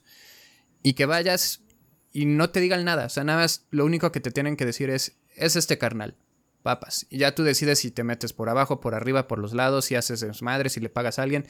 Que es algo que Phantom Pain hacía muy bien. Era de, eh, ve a rescatar a Kazuhira. Está ahí, creo que también era en Bagdad, ¿no? De hecho. Mm. Bueno, también era en Oriente Medio Phantom Pain. Oriente Medio pero más moderno, ¿no? Más, más para los 2000. Actual, diría. Digo, no, que era 1960, 70, no me acuerdo en mm. qué época Actual a comparación de Assassin's Creed, sí, época moderna. pero pues tú hacías lo que querías, Si querías esperarte a la noche, dispararle a las lámparas, eh, inclusive dejar a tu caballo ahí para que los soldados dijeran, ah, chinga, ¿por qué hay un caballo? ya eh, te podías hacer stealth, podías usar las armas con dardos, podías usar eh, las armas de fuego. Eh, tenías tu manita mágica, robot. O sea, había muchas cosas en Phantom Pain que eran muy liberadoras porque era de, haz lo que quieras, güey, tú pasa la misión. Y siento ah. que eso le podría ayudar mucho a Assassins, ¿no? Justamente o sea, sí, sí lo veo, sí veo lo que estás diciendo, pero hay algo que le hace falta a la gente de Ubisoft para poder hacer eso. y es que... No, no, de hecho, ganas tienen muchas porque la gente, o sea, la gente dice que la gente usa es floja y claramente no lo es. O sea, hacen mapas preciosos y hacen juegos muy grandes. O sea, sí le echan mucho trabajo. Pero ¿sabes qué le falta a Ubisoft? De, este, de recorrido histórico, nadie como Ubisoft, la verdad. Lo que le falta a Ubisoft es ser autocrítico y decir, nos vamos a reír de nosotros. Le gusta hacer bromas. Pero las ah, bromas siempre van hacia afuera. Kojima es una persona que le gusta tanto regodearse en sus, en sus cosas, porque, o sea. Sí, sí, sí. No hay desarrollador de videojuegos que le gusten más los chistes de pedos que a Kojima. Será muy autor y la mamada, pero le encantan. Y no por eso no los pone. Ajá. Y también, por lo mismo, también se burla de él constantemente. Por eso tenemos. Es cierto. Y, obviamente también el señor Kojima consume mucha cultura pop, muchísima. Entonces, por eso tenemos ideas tan diferentes como: sí, puedes tener un sniper, pero también puedes tener un brazo robótico que lanzas como un cohete. ¿Por qué? Porque le gustan los mechas, le gusta el, super robot. Tenía el audio de. sí, del. ¿Cómo se llama? Del hombre biónico. Eh, del hombre biónico. Entonces, lo que le falta a Ubisoft para hacer esas ideas, para hacer esa explosión de ideas, es más auto autorreflejarse y decir quiénes somos nosotros. Ese es creo que uno de los problemas grandes. Ubisoft es una compañía que es sin cara. De hecho, Valhalla me, me parece que es el juego ideal Ubisoft porque es un juego para nadie. Es un juego sin propósito, es un juego sin es un juego sin este sin miras, es un juego mapa abierto vikingo Ubisoft. Sí. Por eso Mirage nos sorprendió de esa forma, así como, oh wow. Si es así como, bueno, ok, sí, Mirage es un juego. Sí, no deja de ser Assassin's Creed viejo. Pero Assassin's Creed viejo hace mucho no jugamos. Pero aparte, ideas que dan un poco de este destello de que sí se ven autorreflejados. Porque, por ejemplo, la primera vez que tienes que seguir a alguien, tienes que seguir dentro de la misión, dentro de la historia. Porque en la misión secundaria luego aparece, pero en la historia, la primera vez que tienes que seguir a alguien es como cinco horas dentro, cinco o seis horas, ni siquiera es rápido. Sí, ¿no? Y Basim da como un pequeño comentario de lo tengo que seguir todo el tiempo. es como, no, me acuerdo exactamente qué dice, no dice eso exactamente, no es tan, no es tan este, abrasivo lo que menciona, pero da como una sensación de ah, tengo que seguirlo, básicamente, ¿no? No puedo dejar que se me escape, tengo que tener línea de, línea de visión todo el tiempo. es, como, es, como un, tutorial en el sentido de que le indica al jugador qué es lo que tiene que hacer para que el güey que no ha jugado un Assassin's Creed sepa que tiene que estar relativamente cerca. Eh, para que no se le escape y falle la misión, pero también da a entender que es así como un poquito de. Sí, es una, es, una latita. Sí, la latita, sí. Entonces, pero pues. aparte de darse cuenta de que, o sea, Claramente, es, un doble guiño, que eso es muy difícil de hacer, porque uno es un guiño, sí, entendemos que es una ladita, pero, hey, ¿te acuerdas cuando lo hacías? ¿Te acuerdas? ¿Te acuerdas cuando tenías, tenías, ¿Te acuerdas cuando tenías 15 años menos y lo tenías que hacer? También es como ese doble guiño. Entonces, eso, eso esa magia a mí me gustó mucho porque, ah, ok, sí, se pues están dando cuenta. Y aparte, no lo tienes que hacer 60 veces, lo haces no, no, no, no. 4. ok, cuatro está manejable, es tolerable este asunto. Exacto, justo la, bromita de The Witcher, ¿no? Que estás ahí dando el rol con Geralt y te encuentras a un asesino al lado de la paja todo aplastado. Madreado. Ah, sí. eso no iba a funcionar. sí, hacer una referencia a que alguien hizo mal el salto de la fe, de no, así no es, déjate enseño. Que si hay una escena así, porque hay, también me gustó mucho cómo cambiaron la side quest. Eh, no aparecen tan intrusivamente en el mapa. Tú estás eh, explorando normal y de repente te sale un icono eh, como de librito y ya vas y hablas con alguien y te da una misión corta. Ya no son otras tres horas de nada. Son cortitas, sí. Que son las, eh, las historias de Bagdad, Tales of Bagdad. Y hay una con un morro que yo estaba subiendo la atalaya para sincronizarla y me topé al morro ahí arriba. ¿Qué, qué, haciendo aquí, muchacho? No, pues es que sí, quería presumir, pero ya me. Ya no quiero bajarme, sí está muy alto. y, ah, y está cute y te dura 30 segundos esa misión y te dan experiencia y te dan los skill points y vámonos, ya no. No la sufriste, que era también problemas como Arkham Knight, ¿no? De, está divertido los acertijos de Riddler, pero ¿por qué tienen que ser 240? Ajá, sí, es, es que es una ridiculez cuando. Cuando tienes 22 años y estás en la carrera, o cuando tienes menos, y tienes todo el tiempo del mundo, está padre, ¿no? O sea, no voy a decir que conseguir 1800 pesos para comprar un juego y que tú dure poco, a veces se siente mal, porque estaría ah, mintiéndoles. Se siente culero a veces, pero también se siente muy bien cuando un juego está mucho más restringido y te dice, esta es la experiencia y está mejor, este, se puede digerir más porque no es nada más jugar por jugar. Porque Valhalla, o sea, cuando estábamos jugando, yo cuando estaba jugando para la reseña junto con sí, Rafa Ezequiel, llegó un punto, es que, ya nada más estoy jugando, ni siquiera estoy prestando atención. Sí, ya todos los estoy automáticamente. En modo automático, si entras en ya no estoy jugando el juego, estoy nada más aquí. Me pasó. Estoy perdiendo horas de mi día nada más. Estoy eh, eh, no perdiendo en el sentido de gastando, sino básicamente es como, bueno, pues estoy quemando horas porque me, quiero entretener y esto es entretenimiento, marca registrada, ¿no? Quiero negarle a la realidad mi atención. Es que yo le bajaba el audio, o sea, muteaba la tele y ponía un podcast, porque ya era es que sí, es, jugar ruido blanco, básicamente. Es ruido blanco el juego. fácil. Sí. Y quería que me gustara. Y creo que funcionan muy bien las primeras 30 horas. Ya después sí cae en un ciclo virtualmente infinito, que es lo que le pasaba a Odyssey también. Porque Odyssey ni siquiera tienes consecuencias de elegir un bando. O sea, si tú dices, eh, quiero ser ateniense, ibas y peleabas y derrotabas a los espartanos en, en estas como misiones de guerras campales. Sí. Y ya, no pasaba nada, te daban tu loot. Luego, y luego ahora voy a ser del bando ah, contrario. Ahora soy Spartan. Y así. Y Valhalla era casi lo mismo, nada más que ahora solo hay un bando, no el tuyo. Y es como, ah, sí, voy a invadir este monasterio. Dominio del mapa, o sea, nada más era expandir tu mancha en el mapa y ya. Eso era lo que tienes que hacer. Y nadie te lo quitaba. Y los personajes que conocías ni siquiera eran tan interesantes. Por ahí había uno que otro que sí decías, oye, esta es una buena historia. Pero después volvías a entrar en ese círculo infinito de, si hago fast travel, son tres minutos de pantalla de carga. Ay, me voy cabalgando, güey. De menos me ahorro 30 segundos. Y ahí vas cabalgando. y tú ves. Entonces, o sea, sí fue, fue tedioso. Entonces creo que Mirage lo hace bien. Yo no quiero volver a ver un mapa como Valhalla, ni como Oris, ni Odyssey, ni Origins. Siento que las ciudades más pequeñas. Origins estaba mesurado. Origins estaba mesurado. Siento que, siento, o sea, si lo, comparas con, muy si lo comparas con Valhalla, eh, con Valhalla y con Odyssey, siento que Quizás Origins un poquito abajo podría ser una buena, una buena eh, una buena medida para que no tengan que repetir tanto los escenarios en las misiones secundarias. Porque eso es lo que ocurre en Mirage, así como, ah, sí, esa, ese castillito o esa fortaleza que está ahí, ya la visité como dos veces, güey, porque siempre ocurre ahí el desmadre. Así, o sea, que realmente te dicen, tienes que matar al vendedor de especias porque es un malandro, yo qué sé, ¿no? Sí, sí, sí. vas para allá y así como, oye, yo ya estuve aquí varias veces. ¿Sabes? ¿Cómo yo solucionaría eso? Bueno, no sé si sea una solución, pero yo lo manejaría si me pusieran como a cargo ahí. Si yo fuera director de un Assassin's Creed por Azares del Destino, haría minimapas, que es más o menos como lo que hizo Revelations, que tienes sí la ciudad principal, pero de repente te ibas a otra ciudad.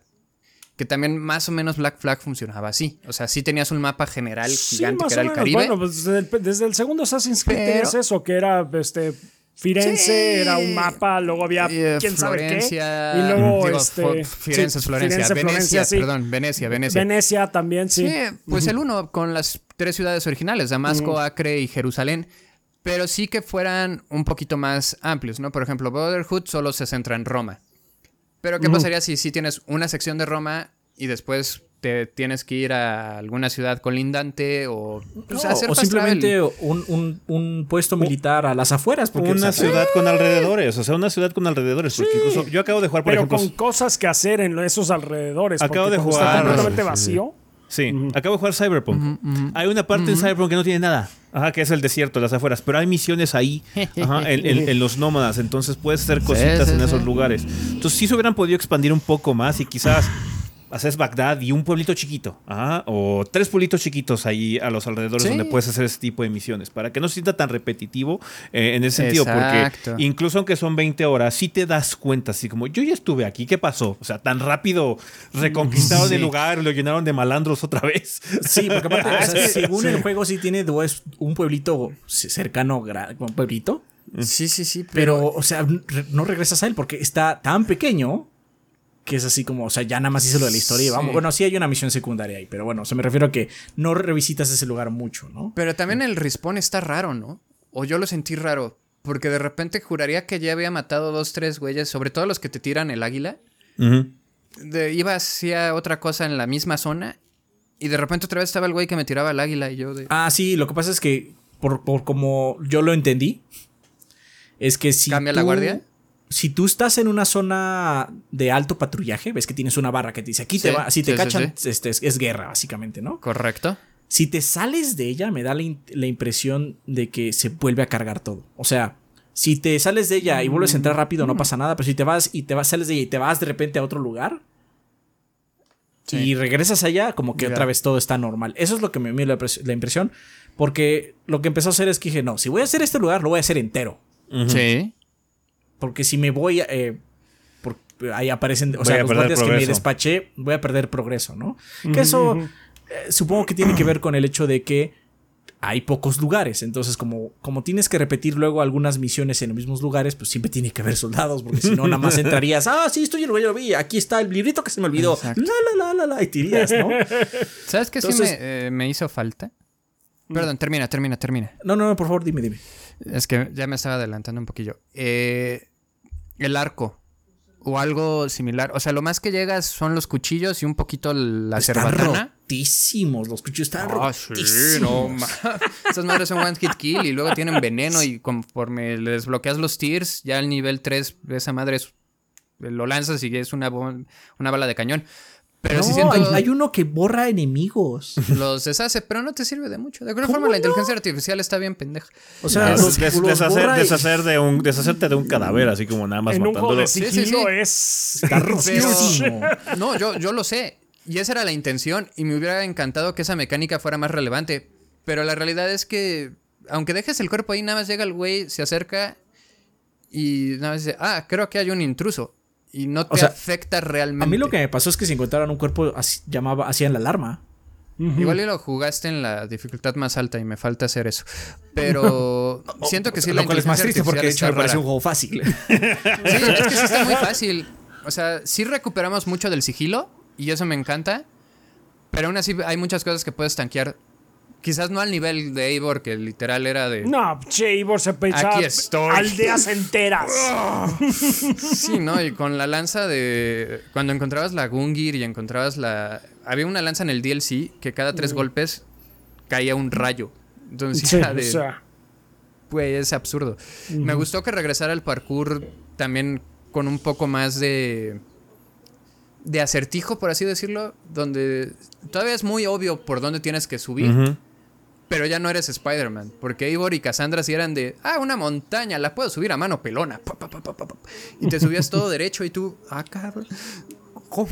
O sea, aquí sí ya tienes que buscar el caminito con las salidas.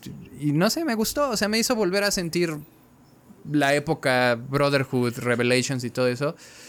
Eh, pero también sí entiendo por qué hay gente que le desespera, ¿no? Sobre todo porque vivimos en un mundo post Breath of the Wild, post Tears of the Kingdom, que tiene también ciertas mecánicas para explorar el mundo a tu alrededor. Y siento que el gran acierto de Tears fue justamente eh, todo el favorecer la creatividad del jugador. No era necesario, puedes acabarlo sin hacer mechas. Pero si quieres puedes construir mechas, ¿sabes? O sea, hubo gente que hizo Bueno, Metal Gear. Tears of the Kingdom no es un juego de sigilo. Tiene algunos elementos de sigilo. Sí, pero no, no, no, el sigilo también. De hecho, las razones por las que sentimos que está muy fácil es porque el juego no te restringe luego mucho para hacer algunas cosas. Y entonces el sigilo pierde peso en, en Mirage. De hecho, Sí. al inicio se siente mucho más fuerte porque pues eres menos fuerte. Se siente, se siente, Sí. er- er- er- tienes menos herramientas, aguantas menos madrazos, entonces en esos momentos sí estás diciendo, no quiero que, no quiero que me cachen, ¿no? y no poder subir por cualquier lado le da este Exacto. ventajas porque o sea, en Breath of the Wild también tienes que entrar en esta situación donde decir, o sea, Link tiene ventosas en las manos porque está, está escalando una pared lisa. Ujú. Sí, Ajá, y, a- entonces- y, de men- y sí tienes una limitante, ¿no? Que es la estamina. Bueno, pero. Y la lluvia. Pero, pero Assassin's Creed no trata de ser un juego como Mm, mm. Tears of the Kingdom. Tears of the Kingdom tiene esas mecánicas sí. porque no es un juego de sigilo también. Es un juego de También. haz lo que quieras, básicamente. Igual es, es una, es una gran, Sí. este. Es una gran, este. Es un gran éxito de parte de Nintendo lograrlo. Porque no es fácil hacer un poquito de Oh, sigilo, no, no. un poquito de ataque y todo, de que se sienta todo relativamente bien. No muy profundo, indudablemente, pero bien. Siento que es mejor, en este caso, si Ubisoft ya intentó hacer su juego eh, máximo de todo, que fue Valhalla, no, ¿sabes qué? Redúcete. Vamos a hacer un juego de sigilo, por lo menos con buenas herramientas de ellos. Eso sí. Es que, ¿sabes qué pasó? Que hubo un momento donde todas las, las sagas, las franquicias de Yubi perdieron identidad. Porque literal era el mismo juego. O sea, Far Cry 6, Ghost Recon Breakpoint y Valhalla eran el mismo juego. O Sí, sea, era el mismo mapa lleno de. Sí. O sea, en lugar de usar hachas, usabas ametralladoras o te fabricabas tus armas caseras como en el Far Cry, pero tenías la misma estructura, las mismas misiones, la misma forma de moverte en el mapa. Eh, según todos tenían sigilo, o sea, puedes usar armas con silenciador, pero pues tú llegabas con las metralletas y aventabas granadas y, o con el helicóptero y pasabas Ghost Recon Breakpoint. Y aquí pues era igual, nada más que en lugar de usar helicóptero usabas eh, los poderes mágicos de Eivor invocando lluvias de flechas que salían quién sabe de dónde. eh, y los poderes de Odín y, y toda esta cuestión. Entonces siento que sí de repente se les olvidó que debe de tener tiene que tener identidad. Exacto, tiene que tener ahí una firma. Y Mirage como que payaba. Siento que también se dieron permiso porque no tenía tantas expectativas. O sea, sí fue así de... Pues mira, sí, el sí de Valhalla. Originalmente Ivor iba a viajar a, Oriente Medio. Supongo que iba a investigar más sobre la Orden de Basim. No sé cuál hubiera sido el plot original. lo cambiaron, lo hicieron juego entero y demás. Que está más barato que un juego promedio. También se agradece eso. Están 50 dólares en lugar de los 70 eh, que ya cuesta un juego de Play 5 hoy en día. Y quieras o no, 20 dólares ahorrados, son 20 dólares ganados, mi hermano. Y más en octubre, esos 20 dólares se agradecen. Y, y si es más corto también por eso, igual como pasó con el Miles Morales de Spider-Man y demás. Pero sí siento que justamente el no tener la presión de tener que ser como Valhalla o de tener que ser un juego principal, como que sí lo, lo liberó de muchas cosas y se dieron permiso de volver a experimentar cierto hasta cierto grado, ¿no? O sea, de nuevo, no, no llega a ser otra vez eh, Ezio, ni mecánicamente ni en tono. pero sí creo que corrige muchas cosas de Valhalla y sí lo hace más tolerable y disfrutable. Que sobre todo es un juego, no deberías, no deberías de tolerar un juego, deberías de No, es que esa es la cosa. O sea, Valhalla era tolerable. Este no, este sí es disfrutable. Es como, como yo lo que espero es que Ubisoft sí tenga introspección. Que sea un paso. No, que, que, este juego no sea nada más porque es que nos va a salir más barato así. Y si sea realmente de, oye, pues hay que darle. Hay que regresarle su firma a Assassin's Creed. Dicho esto, lo que no quiero es que otra vez regresemos a Unity, Rogue este, esta situación donde a cada año sale un Assassin's Creed y pues tengas que moler hasta hacerlo realmente un polvo, todas tus mecánicas, porque se vuelve aburrido también. Eh, tienen que construir a partir de esto porque hay muchos fans, eh, he visto muchos comentarios que dicen, es que esto no me llama la atención porque también ya lo jugué y es, muy respetable, así como, y tienen razón. Total. Ya jugaron eso también. Se siente nostálgico porque fue hace 15 años para algunos, pero indudablemente en, al, no se siente completamente fresco. ¿Tiene cosas nuevas? Sí, sí tiene algunas, eh, pero tampoco es absolutamente novedoso. Es que... Y si necesitas esa innovación porque... No sé en qué Assassin's Creed vamos, pero vamos por el 12, 14 y vienen tres más. Sí. Entonces, por lo menos uno va a ser principal, ¿no? Que es el Code Red. Entonces necesita esta introspección todo Ubisoft, porque aparte, o sea, Assassin's Creed no lo hace un estudio. No. un estudio es el encargado, pero siempre tienen tentáculos en todo el mundo haciendo trabajo, ¿no? Entonces, pero sí necesita una pues, introspección para darle su propio espacio y decir, bueno, este Assassin's Creed es esto, ¿no? Es esta, es este, es este pilar que tenemos y sí se mantiene como algo estable, ¿no? Yo creo. No voy a, no voy a decir, ah, ahí tienen que hacer esto, porque no sé la verdad qué tienen que hacer. O sea, les estaré mintiendo si ya, con esto se arregla. No, no tengo la menor idea. Pero sí quiero que este pequeño destello de autorreflexión que se ve en Mirage se siga, se siga adelante. Porque, como mencionaste, Kike, se sacaron tres juegos pronto que son iguales. Es que fue, han sido unos últimos años complicados, ¿no? Inclusive juegos muy buenos como Mario Plus Rabbids no pudieron destacar porque ya estaban en medio de la vorágine que había sido eh, este cúmulo de, no quiero decir fracasos, pero de juegos que no llegaron a la meta que ellos esperaban y que la audiencia esperaba, porque Far Cry te lo vendieron muy bien, ¿no? Con Giancarlo Esposito, tienes mucha libertad en las misiones, puedes llegar y aventar un lanzamisiles, o puedes usar tu lanzallamas, o puedes ser más sigiloso, pero al final terminabas haciendo las misiones de la misma manera, porque perdías tiempo, y ya cuando llevas 200 horas dices, ya no quiero perder tiempo, ya solo déjame terminar el DLC, déjame ver las cinemáticas, ya no quiero volver a, hacer lo mismo que ya hice las otras 100 horas. Entonces llegabas como, este, eh, a ser muy, muy, muy mecánico, muy repetitivo y justo como decía Rafita, ya ni lo pensabas ni lo sentías, ya solo... Es piloto automático. Sí. Solo lo haces porque sí. Entonces creo que cuando se ponen las pilas hacen las cosas muy bien. Mario Plus Rabbits es un ejemplo. Y creo que Origins y el DLC está muy bueno y ya regresó Rayman, entre comillas, pero qué bonito es ver a Rayman. Eh, Prince of Persia, Sands of Time, en su momento también fue de, ah, perro. Y luego empezaron a cambiar la fórmula ya para Two Thrones y era de. Pues es que sigue siendo el mismo Prince of Persia de hace dos juegos. Pero bueno, eh, creo que esa trilogía se le guarda mucho cariño. Y creo que Origins fue un gran momento para la franquicia. Porque justamente fue de. Vamos a descansar. No va a salir el próximo año. Vamos a reestructurar cosas. Vamos a replantear la identidad. Vamos a cambiar el combate. Vamos a hacer muchas cosas. Y Origins funcionó muy bien. Pero otra vez les volvió a brillar el ojito de. ¡Ay, es que es la cosa con. Sí, exactamente. Es que esa es la cosa con, con, este, con Ubisoft. Que si les das tiempo para que descansen y marinen una idea, sacan cosas muy, muy buenas. Pero por lo mismo de que, ah, mira, esto es muy, muy bueno. Vamos a exprimirlo hasta que quede seco. Hasta que nada más le aprietas tantito y sale parena. Entonces sí se vuelve muy cansado estar repitiendo lo mismo eh, en lapsos tan cortos de tiempo. También, porque no dejan que pase como que el suficiente periodo como para que empieces a extrañar el gameplay. No, y también como para darle tiempo a la industria, porque sabemos que es una industria que avanza rápido. Aunque los juegos se tarden años en realizarse, avanza rápido. Entonces de repente pueden ir cambiando las mecánicas que ya son consideradas el estándar o algunas cosillas. Por ejemplo, cuando llegó Arkham fue de, oh, ¿qué es este combate como de rítmico pero con count? Y de repente todo el mundo quería hacer su Arkham y se puso muy de moda. Eh, Gears con el disparador de tercera persona era como, oh, disparador de cobertura. Y se vuelven como el estándar de la industria.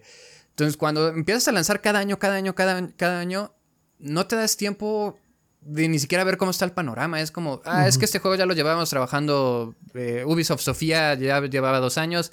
En Montreal ya lleva otros tres años, por eso también podían lanzarlo cada año, porque eran, como dijo Adrián, 20.000 estudios siempre y no les y luego no se comunicaban y, cuando salió Unity Row, pues sí se conectan en, el prólogo y en el epílogo, pero tampoco es como... O sea, yo pensé que Agno iba a ir a buscar a Shay. Porque, mm. pues, ¿cuál es el punto de que mates al papá de Arno al, al final de Rogue y al principio de Unity si no tuvo consecuencias en la trama? Fue como... Y luego, o sea, nomás fue como para decir que pasan casi al mismo tiempo Rogue y Unity. O sea, ¿por qué no vimos al viejo Shay pelear contra Arno, no? O sea, fue como. Desaprovecharon muchas oportunidades. Unity creo que mecánicamente pudo haber sido grande, pero también el, hardware no le ayudaba porque, pues, mira, renderiza tu Notre Dame, que es básicamente uno por uno. Renderiza mil NPCs en la Plaza de la Guillotina. Y aparte aguántalo para cuatro jugadores con la fluidez de movimiento que tenían. Esa madre iba a explotar sí o sí, no había forma. Creo que ahorita ya se puede. Sí, ahorita sí lo, corre mejor en las consolas actuales. Sí, No, el, SSD te resuelve muchas cosas. Eh, y Valhalla se volvió más agradable cuando lo jugué ya en el Play 5, porque sí, ah, sí claro. Te acorta los tiempos, de carga. de quick de fast travel, uff. Era glorioso jugarlo en el Play 5. Entonces yo creo que pueden hacer eso. Me gustaría, así como para ya dar conclusiones y no robarles eh, más tiempo de su podcast, eh, como este concepto de minimapas, así que no solo te ancles a una ciudad, que quizás las misiones del asesino en turno digan, pues ahora te tienes que ir a Bélgica y matar a este compa, ¿no? Vas, matas y es un mapa pequeño, contenido, con algunas cosillas que hacer, como un mini hop. Ah, pues tu siguiente misión ahora tienes que ir a América y, que no tengas que hacerlo en tiempo real, ¿no? Que sí te dejen como trasladarte al siguiente hop. Porque también luego eso lo hacía muy pesado, de tienes bases en todo el mapa y llegar de una base a la otra era pérdida de tiempo sí o sí. Entonces, el concepto de minimapas me agrada. Eh, tener como más libertad para que se sienta más moderno y no sea tan restrictivo de solo puedes hacer los asesinatos de esta manera, que es lo que hace que el 1 no sea tan bueno en retrospectiva. O sea, en su momento, vaya, 2007 era el primer Assassin's Creed, pero todo se jugaba igual, ¿no? Era atalaya, escuchar, sobornar, infiltrarte, matar. Entonces los siete templarios que te avientas en el juego, ya ni me acuerdo cuántos eran, creo que, no, si eran siete, bueno, da igual, los que hayan sido. Este, era el mismo método, ¿no? Entonces todo se sentía igual al final y es como, ¿por qué son tres ciudades y todo se ve exactamente igual? Que es lo que también le juega en contra Mirage, ¿no? Que Bagdad, pues no es visualmente muy bonito, todo es café, todo es marrón, todo es desierto. Pero bueno, Valhalla tampoco era muy bonito, güey. Todo era verde. O sea, yo veía más monte, montañas y praderas que ciudades. Era como, güey, ¿dónde, hay un asentamiento? Ya, güey, ya. Llevo una hora en el puto caballo, güey. Quiero ver una pared. Quiero ver algo, güey. ¿Dónde está Londinium? ladrillos, por favor, ladrillos o lo que sea. no, era, era brutal, güey. ¿Qué es lo que en Odyssey, por ejemplo, los DLCs me encantan, güey. Porque son mapas diferentes y mapas contenidos. O sea, la Atlántida, el inframundo, eh, los campos elíseos, ya no eran como esta eh, masa gigante que se va perdiendo y ya cada vez ves menos detalle y solo ves un plano homogéneo de texturas. Aquí sí era como, ok, puedo recorrer el mapa completo en poco tiempo, qué bonito. Entonces siento que sí, ese concepto como de... Inclusive pueden jugar con el presente, que siento que es algo que sí dejaron muy de lado. Leila medio lo Let's go. Let, it go, let it go. No, lo que sí, el futuro, se, el futuro se puede ir mucho al traste. El futuro se puede ir a la chingada. Lo han manejado mal desde el inicio. Ay, sí. No, no, solo ha ido en declive, en declive total. Sí, pero la trilogía Desmond era un gran personaje y necesitamos un Desmond. Yo a lo que voy es, puedes jugar con la interfaz. era un gran personaje. I'm dice sorry. Kike. Nolan North lo hizo grande. Mi punto es. Adam Sander con la voz de Drake. Ah, sí, pues. Puedes aprovechar la interfaz del Animus, ¿sabes? Nada más como si quieres, no te que tengas protagonista como la Black Flag. Pero que de ahí te dejes escoger así como si fuera una selección de niveles Oye, y cada sí, uno te pueda llevar a un minimapa. Black Flag nada? No me acuerdo, la neta. No me acuerdo. Eh, pues, Creo que ahí sí fue un poco de autosátira y autocomedia. Porque sí se siente como que trabajas para Ubisoft. Porque entras a Abstergo de, ay, mira, estamos desarrollando juego de piratas porque era la Ah, época de, sí es de cierto, Johnny Ya Depp. me acordé, ya me acordé. Y te dan tu Y el asesino es un asesino. El ase- recepcionista es un el asesino. británico y la chica esta, sí. Sí, sí, sí, ya Sí, me el- acordé, ya me acordé. Que ahí se Terrible. con el mira perritos, güey. Qué bueno Porque que lo olvidé. De Sí. repente a medio juego se di- te dice el CEO de Abstergo, ah, voy a ir a, creo que a New Jersey, que era donde estaba Watch Dogs. Y en Watch Dogs lo matabas con este Aiden Pierce. Y luego Ubi dijo, no, no son el mismo universo. Y yo, ¿cómo no? Si acabo de matar al güey de Abstergo en Watch Dogs, ¿de qué me estás hablando? Y de- Bueno, pero Watch Dogs es otra franquicia que también ha perdido todo identidad. No, esa, esa nomás Güey, no güey, levantó. Esa nomás no levantó. fue terrible, güey. Legion sí fue de. Ah, ya ni siquiera tenemos personaje principal. Juega con todos los NPCs. Y tú, ¿por qué quiero jugar con 500 personajes, güey? Eh, la Era una abuelita era interesante. divertida. Era una idea interesante, pero le faltó cuajar, definitivamente. Era una idea interesante, porque. Mira, yo soy una persona que juega a Ringworld, donde pues. tengo un montón de colonos y ellos hacen cosas. They do stuff. Es- o sea, se trata de armar una base y tener un montón de colonos y conocer la historia de esos colonos. Entonces, a mí me llamaba la atención esta idea de, bueno, DeadSec no es una persona, es un grupo, es un colectivo y cada uno da algo a este colectivo, pero el juego no es de eso. O sea, francamente, o sea, esa era Sí, ah, no. este concepto está padre, pero el juego no es de eso. Entonces, eh. Sí, no, no, no, no. La, la abuelita me duró cinco minutos, güey. Después era, no puedo correr, no puedo brincar, no puedo hacer nada con la anciana. Y me aburrió la anciana. Pero las misiones de asesino están muy buenas, güey. La asesina moderna de Watch Dogs jala muy bien. Pero sí, justo, yo diría eso. eh, mapas más pequeños, eh, más libertad a la hora de enfrentarte a las misiones. Y, y ya, con eso yo soy feliz. Y yo sí quiero que regrese al presente, pero va. Admito que ese sí ya es un nitpick ¿Capricho? muy mío. Sí, sí. sí. Sí. Podemos vivir Sí, sin él. yo puedo vivir absolutamente Podemos sin vivir sin él. Me encanta que en Mirage empieza, vamos a ver esta historia, pero no queremos mostrársela mucho porque pueden tomar la lección equivocada. Sí, Y eso es con- todo lo que Sí, esa fue la participación de William Miles. Exacto.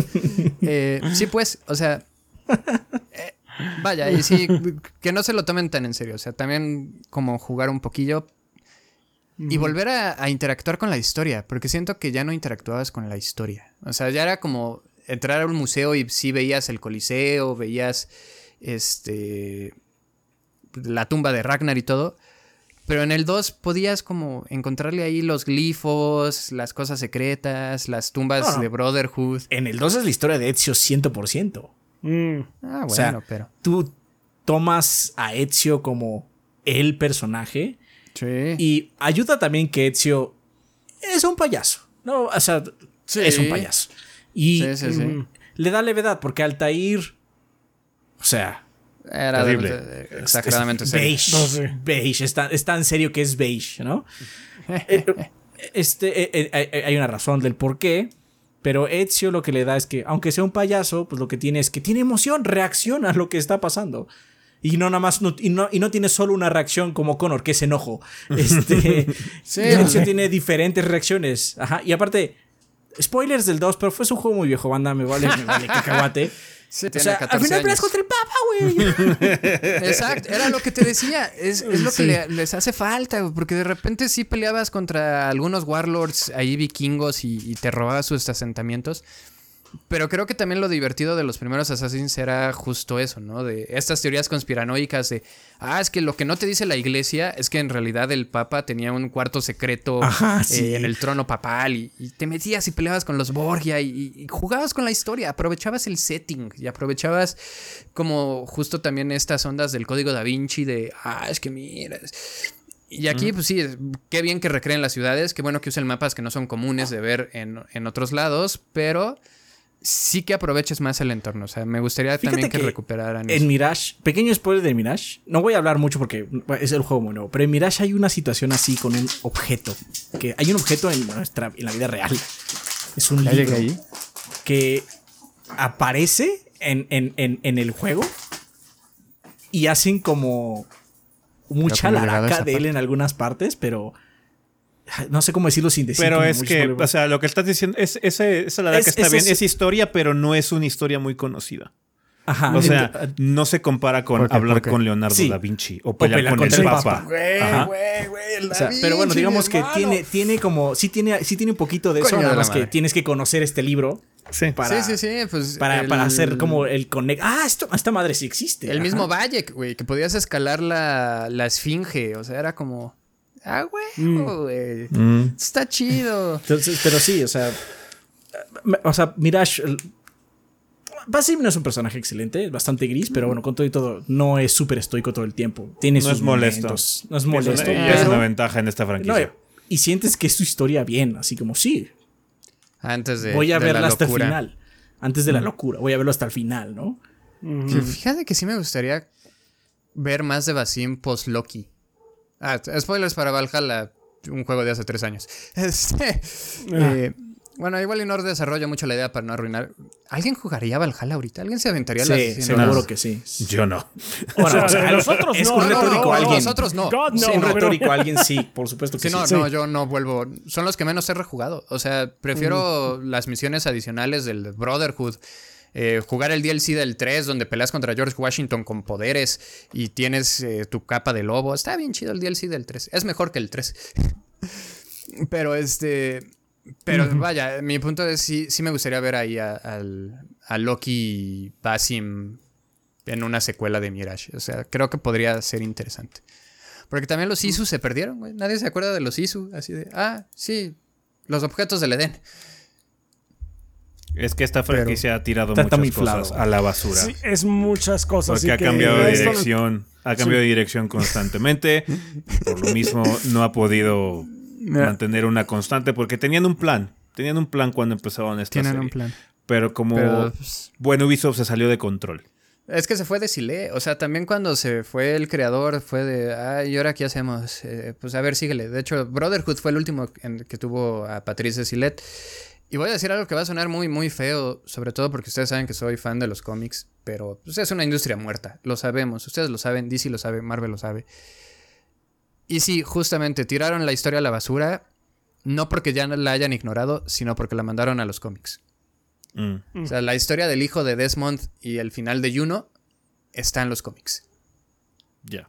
Terrible decisión. Terrible, Wow. terrible decisión. Ok, sí, qué mala idea. Me chocan esos comentarios cuando en alguna reseña decimos, o sea, esto pasa, quién sabe por qué, y alguien dice, es que tienen que leer el libro, tienen que leer el cómic. ¿Por qué tendría? nah. La saga principal está en los juegos. Sí, aparte creo, hoy por hoy, creo que es más saludable la industria editorial y se venden más libros de lo que se venden cómics y más de una editorial tan pequeña como es Titan Books.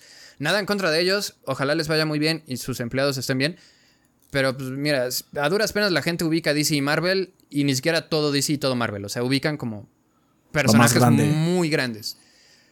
Pero pues pregúntales quién es Ambush Bog, quién es Barda, quién es... eh, eh, No, Bizarro sí es conocido. Este, Artemis, o sea, ¿me entiendes? Son cosas. Es como Power Rangers. Todo el mundo te ubica el equipo original, pero pregúntales por Jungle Fury, por RPM, es como. ¿De qué me hablas? ¿Eso existe? Eso existe. Entonces, ese es el pedo. O sea, Titan es una editorial muy pequeña. Los cómics de Assassin's Creed, pues nadie los ubica fuera de que te regalan uno en las ediciones especiales o eh, por ejemplo el güey que sale en el ya ves que hicieron una trilogía de side scrollers que es el Chronicles con China, India y Rusia. El asesino ruso empezó en los cómics y, hay, y sacan las novelas y hay novelas muy buenas. Forsaken arregla muchos de los problemas con Connor y con Hiram. Se solucionan en la novela. Creo que lo, que lo peor puedes hacer para una IP que está centrada en videojuegos es que tu, tu, historia principal se resuelva en otro lugar que no sea un videojuego.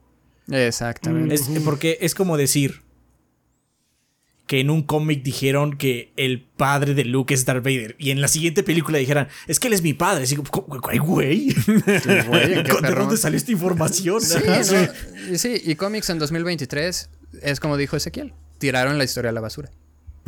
es muy triste y me duele. Créeme que me duele, güey. Pero inclusive cómics grandes como Batman venden 80 mil copias al mes, que son nada. a 4 dólares la copia. Mm. No le hacen ni cosquillas al ingreso de cine, y menos al de videojuegos. Pero bueno, triste, pero es cierto.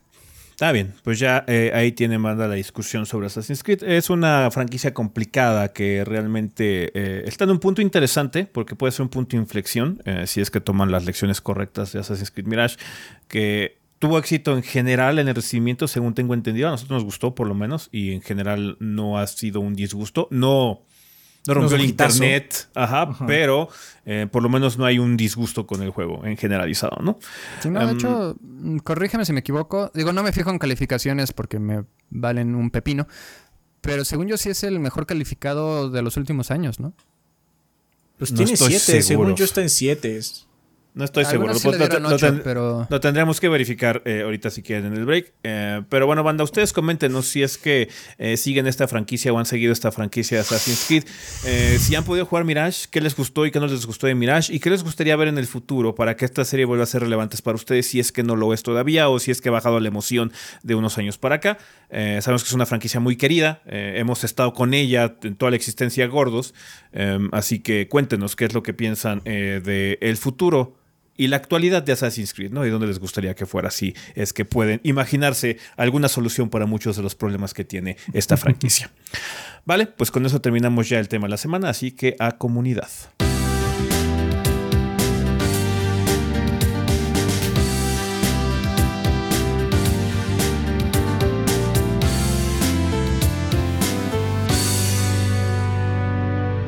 Y bueno, banda, ya estamos aquí en la sección de comunidad sin Quique. Eh, desafortunadamente Quique no nos pudo acompañar por todo el episodio, ya que estas grabaciones duran un huevo. Entonces, pues no lo culpamos. Eh, tenía cosas que hacer. Eh, ya lo veremos ahorita en las despedidas, bueno, no se preocupen. Em, pero bueno, empezando la sección de comunidad, que siempre es un excelente momento para agradecerle a nuestros patrocinadores oficiales del podcast, que ya estamos empezando un nuevo mes, banda. Ya estamos aquí en octubre, full on. Eh, muchísimas gracias a toda la gente que se animó a empezar a eh, apoyarnos eh, a través de Patreon durante este mes y a toda la gente que se quedó con nosotros para seguir garantizando más meses y años de gordeo. Esperemos. Muchísimas gracias, banda. A toda la gente que no se ha enterado, puede entrar a patreon.com diagonal 3 gordos B y ver cómo pueden apoyar este proyecto de forma económica. Eh, es muy sencillo, banda, eh, y se maneja con cantidades pues bajas, manejables, sentimos nosotros como un dólar o más o menos 22, 25 pesitos al mes. Ya saben, con esos pesitos, con ese dolarcito, ustedes pueden ayudarnos a que sigamos aquí gordeando con ustedes, trabajando para ustedes, trayéndoles reseñas, podcasts y demás. Así que muchas gracias, banda, por animarse a apoyarnos a través de esa vía. Pero ahorita vamos a celebrar nuestros dos bombones. Rafa, quien patrocina el podcast durante el mes de octubre. Muy bien, durante octubre nos patrocinan un ángel guerrero que nos dice saludos desde Critical Hit Pokémon Podcast, su podcast de noticias y novedades en el mundo Pokémon. Es una locura. Esto de los revendedores está fuera de control. La carta gratis de Pikachu conmemorativa de la colaboración con el Museo Van Gogh está arriba de los 200 dólares. La página de Centro Pokémon inútil por los bots. Y un vergonzoso espectáculo en el museo donde las masas intentaron acaparar todo. Malditos revendedores. ¿Cómo la sufrí para conseguir la PS5 a precio regular? PlayStation 5, me imagino yo. Sí. Eh, ustedes, gorditos, ¿qué imaginan de los qué opinan de los revendedores? Desde conciertos hasta tenis, esos parásitos de la especulación inflan los precios para todas las víctimas del consumismo. Son parásitos, como tú lo dices. Eh, son parásitos. Son gente que no agrega ningún tipo de valor a nada. Entonces, nada más son parásitos. Ya, pues nada más son, se aprovechan de las situaciones, desgraciadamente. Sí, no agregan valor a nada. No, no, no, no, son, no agregan ningún tipo de valor. No es como alguien que, bueno, está trabajando para otorgar algún servicio o algo así. No, son parásitos nada más. No, es nada más, estoy ganando, estoy ganando más dinero nada más por ser más rápido que otros, pon tú. Así. Ah, postdata, estamos dándole con todo a Detective Pikachu. Pues ojalá les aproveche un ¿Por qué? guerrero. ¿No tiene sentido? ¿Ustedes jugando un juego de Pokémon? Irreal. Irreal. Mucha suerte, pásesela padre. Sí, ojalá lo Pásensela disfruten. padre. Muchas gracias. Iván Delgado Bravo nos dice, gorditos, acabo de leer Sueñan los androides con ovejas eléctricas y joder, qué buen libro de sci-fi. Peco de no haber visto la película, pero espero hacerlo pronto. He leído que son un tanto diferentes, Un novela y tantísimo libro. diferentes. Muy, Son dos, muy diferentes. Son dos cosas Son- completamente distintas. tienen nada más lo muy básico en común, pero hasta ahí. Eh, tengo muchas ganas de ver qué hizo Ridley Scott cinematográficamente. Bueno, pues nada más es de- ten en cuenta que son su propia es, cosa. es otra cosa. No esperes, no esperes el libro. No, lo esperes. O sea, nombres similares. De- No, de hecho, los nombres de los personajes Sí, creo que sí eh, son eh, los mismos. la premisa pero es la misma. Sí, pero hay una la historia y todo otra es escena sí. que sí son iguales, pero no. Sí, fuera de eso, nada. Aún así, ambas son buenas. O sea, es uno de Sí, esos casos cada- como sí, un caso de particulares que- donde, aunque el, el director se fue como muy por su lado, pues, está muy buena la Blade Runner. Así es. Sí, y no dejes de ver 2049, que en mi opinión es mejor que Blade Runner original. Sí, está muy buena. La de 2049, muy buena. Tanto la de los 80 como la de los años recientes. Bueno, pues ahí está. Algo similar me pasa con la saga de Dune. He leído los primeros cuatro libros, pero no he visto ninguna de las películas. ¿Las recomiendan?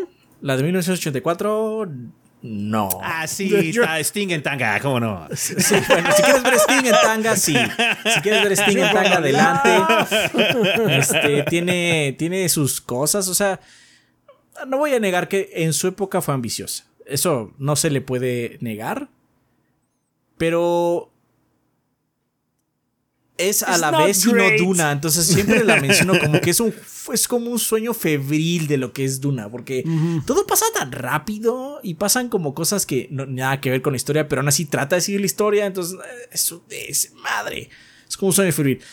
La de Villeneuve, eh, no mames. No mames. Si no la has visto, qué chingados. Si te gusta tanto Duna. Denis Especialmente Villeneuve, porque- eh, Denis Villeneuve es el mejor director de ciencia ficción que tenemos ahorita. Sí. No, ni siquiera hay un segundo cercano a él. Nolan, pero... ah, Es que la, la obsesión Nolan de Nolan por el tiempo me molesta ya. Sí. La Nolan tiene sus vicios que sí son. La obsesión de Nolan por el tiempo me empieza a molestar. Sí, sí. Sí, o sea, pero- Sí, lo- Villeneuve es muy Sí, sí, consistente, de hecho, por eso digo 2049, dirigida por Villeneuve, siento que es superior al Blade Runner original. Aunque obviamente depende de esa película para poder existir, entonces. Así es. Y ya, próximo año, la segunda parte, perro. Muy bien. Ah, abrazos y muchos rufles de queso, en especial para Adrián es. Limón, para ese. Glorious, No, ya. Glory be to the Orange Tide. Ya Orange vieron comer un bowl entero de esas cosas y no mames. Y, y Orange fucking Atom Bomb. Ah, No mames, Jarritos qué de limón para ese y agua mineral para Rafita. Está bueno. Hail Modo aquí el gordeo ¿Por qué, eterno. puras- muchas por qué solo a mí cosas que no me gustan? Chale. 12. Qué agresividad de la banda. Gracias, Iván. Este, ok. Mm, continuando con eh, Iñaki Hernández, dice: Hola gorditos y banda, aquí Iñaki, el traumatólogo, ortopedista, pediatra y general. Paso para avisarles que en el mes de octubre la promoción del 20% de descuento en la consulta ortopédica para adultos, así como la consulta pediátrica, además de que continuaremos con la promoción de ultrasonido gratis al pagar la consulta de niño sano en menores de 3 meses. Recuerden que solo deben de llamar o mandar mensaje al WhatsApp 5510 68 35 43 55 10 68 35 43. Tienen que decir que son parte del gordeo. Para mayor información sobre los servicios pueden acudir a la página drhernandezaburto.com, todo pegadito. También pueden seguirme en el Instagram dr.hernandez-aburto, donde encontrarán reels informativos. Muchísimas gracias, doctor Hernández. Gracias. Gracias. Eh, Mauricio Glespan. Saludos gorditos y banda, espero se encuentren muy bien. Soy Mark Span, staff de Technologic PC Gaming and Workstation. Nos dedicamos al ensamble y venta de computadoras, ya sea desde una PC para ver el podcast de los 3GB, una PC gamer potente pero económica para el nuevo Forza Motorsport. No lo hemos probado, pero podemos decir que está bastante bien optimizado por los requisitos que está pidiendo y por lo bien que lo hace Forza. Por cierto, no se les olvide pasar a ver la reseña en el canal de 3GB. Sí, digamos que lo que tiene Forza es que está good enough, podría estar mejor. Eh, con, mi rig debería poderlo mejor de lo que realmente obtengo, pero está aceptable lo que ofrece. Entonces, sí. Invito a toda la banda gordeadora a hacer sus cotizaciones a nuestro Facebook Technologic19 o a nuestro Instagram technologicpc.19 y WhatsApp al 5561 8202 49. Va de nuevo 5561 8202 49. Y recuerda la promo de octubre para los seguidores 3GB. Todas las computadoras para la banda gordeadora llevarán en automático 16 GB de RAM DDR4. Aplican restricciones, compra mínimo de 12 mil pesos y solo aplica en DDR4. Requieres mencionar que el seguidor del gordeo. Radicamos en la Ciudad de México, pero hacemos envíos a todo el país. Muchas gracias a toda la banda por la confianza y a ustedes gorditos por el espacio. Siempre es un gusto saber que viene gente de su parte y que además la comunidad es súper chida. Mm. Suerte con el proyecto y que el gordeo sea eterno. Gracias. Perfecto. Muchas gracias. Muy buena promoción. 16 GB de, RAM de DDR4 está bastante bien. Muchas gracias, Mauricio. Uh, Consultorio Dientes Limpios dice, hola gorditos y banda, el día de hoy les informamos que las promociones de este mes ya están disponibles en nuestras redes sociales. Aprovechenlas. Van a ser las válidas en ambas sucursales, así que ya no tienen excusa para no visitar, eh, visitarnos y empezar a cuidarse. Pueden hacer su cita por medio de Facebook o WhatsApp. Les pedimos que nos tengan paciencia si la hacen por medio de Instagram. Síganos en nuestras redes sociales. Recuerden, somos los de los castores. Gracias. Muchas gracias, consultor de dientes limpios. Money Screen dice, hola gordos, los aprecio un buen y los sigo desde que iba en la secundaria y yo estoy más cerca de los 30 que los 20. Yikes. Dejando de, eh, lo de sentirse viejos de lado, quiero aprovechar este espacio para invitarlos a ustedes y a la banda gordeadora a visitar mi canal de YouTube llamado Money Screen, eh, M-A-N-I-S-C-R-E-E-N. Mañana subo un nuevo video, 10 de octubre. Pero justo ahora podrían ir a ver uno donde hablo de cómo las letras en los cómics forman parte de su lenguaje visual y cómo los han usado distintos autores. Ya casi alcanzo los 100 subs. Vamos, banda, si se puede. Vayan, banda. Perfecto. Mucha suerte, Maniscreen. Muchas gracias, mucha suerte. Edu Navas dice: Hola gorditos y banda, les saludan Nat y Edu. Somos el dúo detrás de Our Little Island Comics, un proyecto de viñetas online escrito por mi pareja e ilustrado por mí. Hoy queríamos hablar de nuestro más reciente cómic que trata sobre la salud mental en situaciones como la ansiedad, rasgos obsesivos o depresión.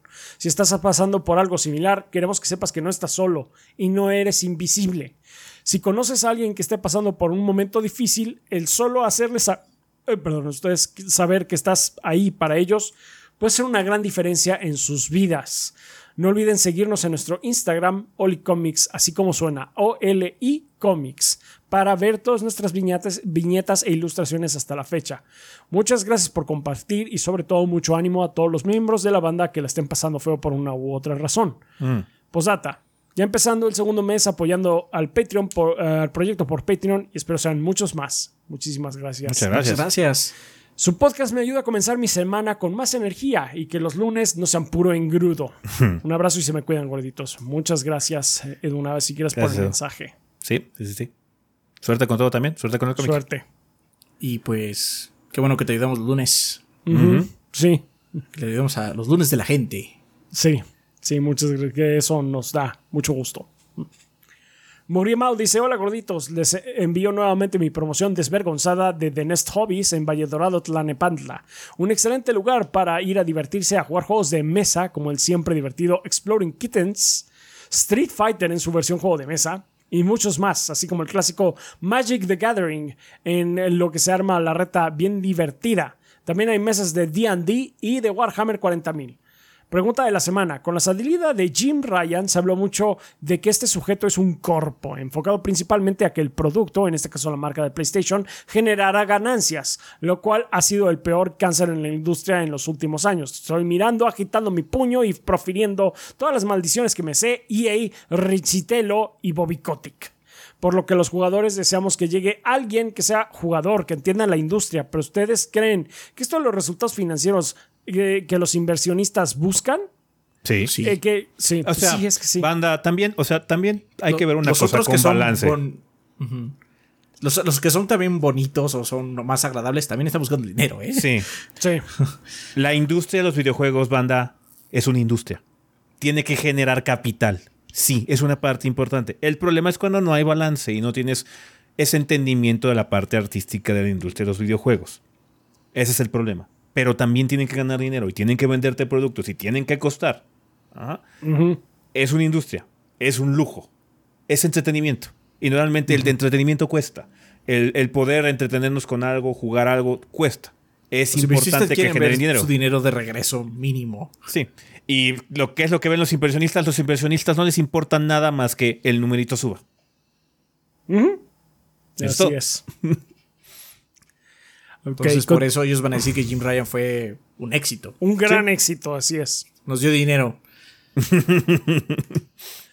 Continuando con el comentario, lo más lógico sería pensar que sí, que si hacen las cosas bien, como productos bien hechos como los exclusivos de Sony en general, Baldur's Gate 3, servicios completos como el Game Pass y otros ejemplos, los consumidores estarán contentos y satisfechos, pero ¿cuál creen que sea suficiente o estamos condenados a que la industria acabe siendo dueña de los corpos? A, los inversionistas no les importa si los gamers están satisfechos o no.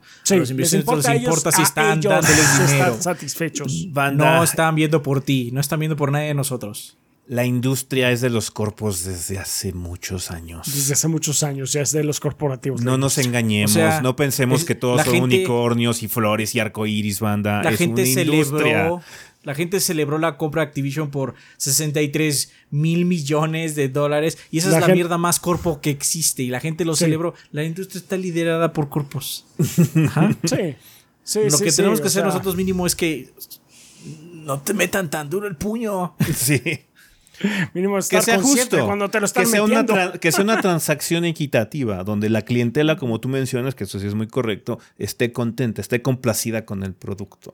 Eso es lo que tenemos que buscar como consumidores. Ahí también apoyar y voltear a ver a las industrias, a las corporaciones, a las empresas que nos ofrecen el producto que queremos de forma justa. Entonces, pues sí, pero los corporaciones son dueños de esta industria desde hace un chingo de tiempo. Sí. eso incluye el, buen trato a sus trabajadores también. También. Sí. Hasta aquí mi desolador mensaje. Espero tengan buena semana y que el gordeo sea eterno. Recuerden que antes no nos encontramos muchas cosas porque antes no había tanta comunicación. Sí. Es verdad. El Witcher nos dice, hola gorditos, espero que se encuentren bien. Les cuento que sigo ahorrando para mi PlayStation 5. Ese Final Fantasy XVI me está esperando. Espero ya tener mi PlayStation 5 para no estar escuchando los ventiladores como me pasa con el Play 4. Me caga ese sonido mientras juego. Lo que vas a escuchar ahora es el disc drive, el, lector de discos. sí, sí, sí, sí, pero no, pero sí es mucho más. Bueno, si es que juegas el disco. Que, aerolíneas PlayStation 4. porque si Las aerolíneas PlayStation 4 están a puerca, sí.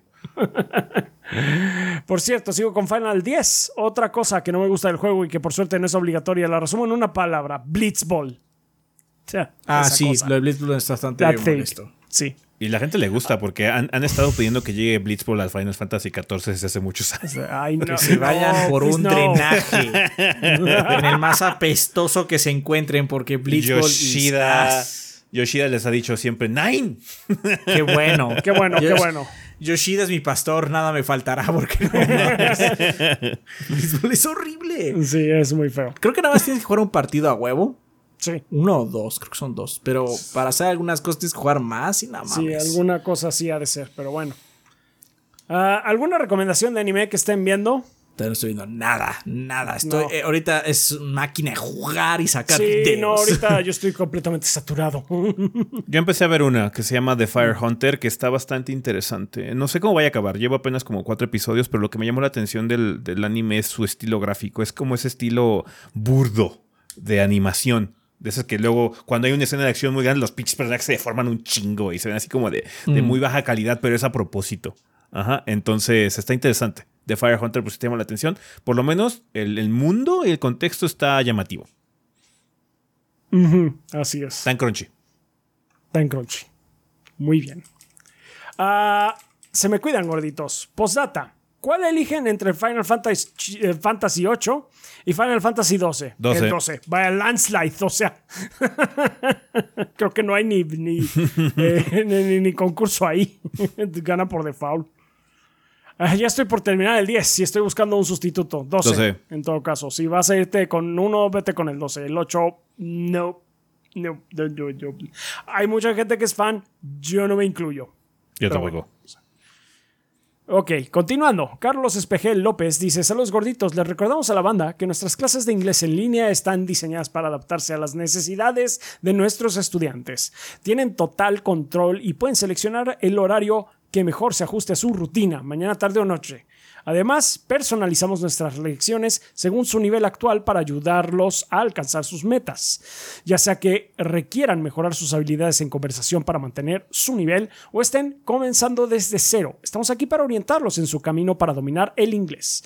Para obtener más información y agendar su clase de muestra gratuita, por favor, contáctenos mediante un mensaje al 55 51 64 83 23.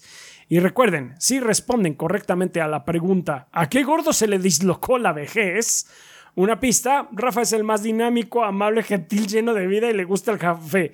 Creo que lo único verdadero es eso último que dijiste. Rafa es el más viejo.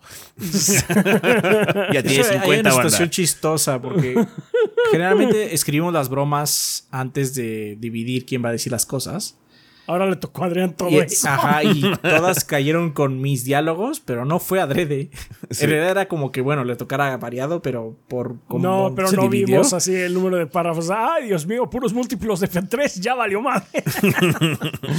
Ni modo. Ni modo. Mm, ese es el más joven. De hecho, la de Jimmy Joy los pasa al revés. O sea, le hicimos igual. Y fue así como, ah, mira, Jimmy, interacción Jimmy, Jimmy interactuó con cada uno. Qué bueno. Sí. Eso estuvo bueno. sí, fue un poco desafortunado lo otro, pero bueno. igual las risas no faltaron. Las risas no faltaron. Responde correctamente y obtén 500 pesos de descuento en tu primera mensualidad. Hasta pronto y que el gordeo sea eterno. Muchas gracias, Carlos Espejel. Edgar Mayoral dice: Un saludote a los gorditos y a la banda. Los invito a que me sigan aquí a mi canal de YouTube, Mayoral Fabrication, donde subiré videos de cómo fabrico armas y cosas en herrería. Voy empezando, pero no pararé de construir cosas nuevas. Fabrico, eh, perdón, armas que me parezcan interesantes, ya sea de videojuegos o cualquier otro medio. Gracias banda por el apoyo al canal que sigue subiendo y recuerden que la publicidad gordeadora es publicidad ganadora. Gorditos, al principio del canal solo tenían puro audio. ¿Qué los motivó a mostrar su cara en su contenido? ¿O solo no tenían cámara disponible al principio? Dijimos, creo eh, que es hora de monetizar el podcast. ¿Dónde lo vamos a monetizar? En YouTube. En YouTube. y para que no esté de hueva, vamos a salir en cámara, güey. sí. Y esa es toda la historia. Sí. Al principio comenzó como una, este, pues eh, por la necesidad esta que tuvimos una, una colaboración, muy, very short-lived, con este, Sí, pero, ¿Cómo eso- pero, tiene mucha, mucha separación. Cuando ya llegamos Sí, al podcast sí. 99 y 100, que son los que se, fue porque necesitamos sacar Eso sí, dinero ya del fue. podcast. necesitamos. güey. Sí, vamos a sacarle Sí. dinero al podcast mínimo, aunque sean unos. Aunque sea para los chicles. Entonces, Sí, pues, o sea, ya. dentro del verlo en vivo y lo de que se volvió en vivo eh, en Eso. video, Hubo como- como, mucho Hubo espacio. como 40 episodios, sí. Sí, algo así. Nomás fueron. Creo que nomás fue el episodio 50. Nomás fueron como 5 episodios. No, Sí. algo así. Sí. Pero bueno. Ah, disponible eh, al principio. Ah, pues sí, sí. Eh, Y no teníamos canal disponible al principio. No, no era tanto por ahí. o sea, no teníamos. O sea, pero- sí, no teníamos, pero no era ese el motivo Ajá. principal. Este, muchas gracias, Edgar. Jojo Manito. ¿Qué tranza gorditos? Ahora con el cambio que tuvo la app de Patreon, me costó algo encontrar la sección de mensajes, pero ya lo hice, claramente. Qué bueno. Vaya polémica que se está armando con Spider-Man y los quejitas que no paran de chingar la burra, pues ahora tachan al juego de corto solo porque durará casi lo mismo que el anterior y hasta tachándolo de malo antes de que salga. Solo Ah, puedo ¿Va a durar decir, como Mirage? A huevo. solo puedo Qué decir bueno. pathetic. Pues a mi pensar, la duración de un juego no define la calidad del mismo, ya que cosas como el remake de Resident 4 no son tan largos y es un excelente juego. No, O el remake no es excelente, es perfecto. El mejor juego del año. You bunch of cowards. Resident 4 está muy bueno. No, no estaré dispuesto a decir que es el mejor juego del año. por mi hombre- coward Coward, porque que- es un cobarde, ya dirán por eso. No soy un cobarde, tengo otros gustos. Tengo otros gustos. Dios bendito. Lo siento, tengo otros gustos. Coward Resident, Resident Evil 4 es muy bueno y tampoco necesita durar 100 horas. is yellow and stinks like chicken. Yo no soy un cobarde. Yo no soy un cobarde. Puedo disfrutar de Resident 4 y muchos otros títulos.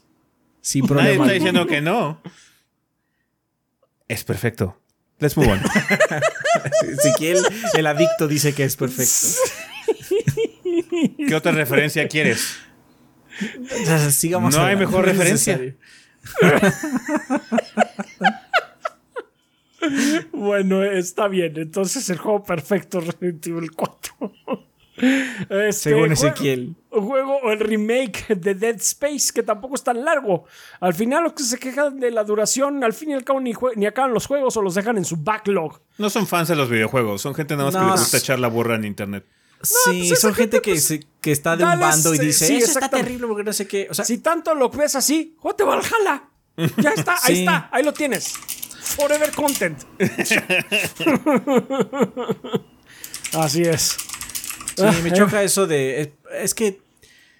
Como este argumento me conviene ahorita, voy a echarle basura porque es la compañía que no me gusta. O sea, es Sí. una estupidez. Es una estupidez. Porque, o sea, seguramente los que están diciendo eso de Spider-Man son gente de Xbox. Porque, bueno, son fanboys pendejos de Xbox. No gente que le gusta Xbox. Porque hay mucha gente que le gusta Xbox y le gusta nada más. Es esos fanboys que más bien lo único que hacen es echarle mierda al otro lado. Y así como. O sea, uno de los mejores juegos de Xbox de este año dura 11 horas, que es Sci-Fi Rush. ¿Qué importa cuánto dura? El juego es, es grandioso, no importa si dura una o 50 o 100 horas. Si el juego está chingón, está chingón. juego está Dicho eso, no sabemos cómo está Spider-Man.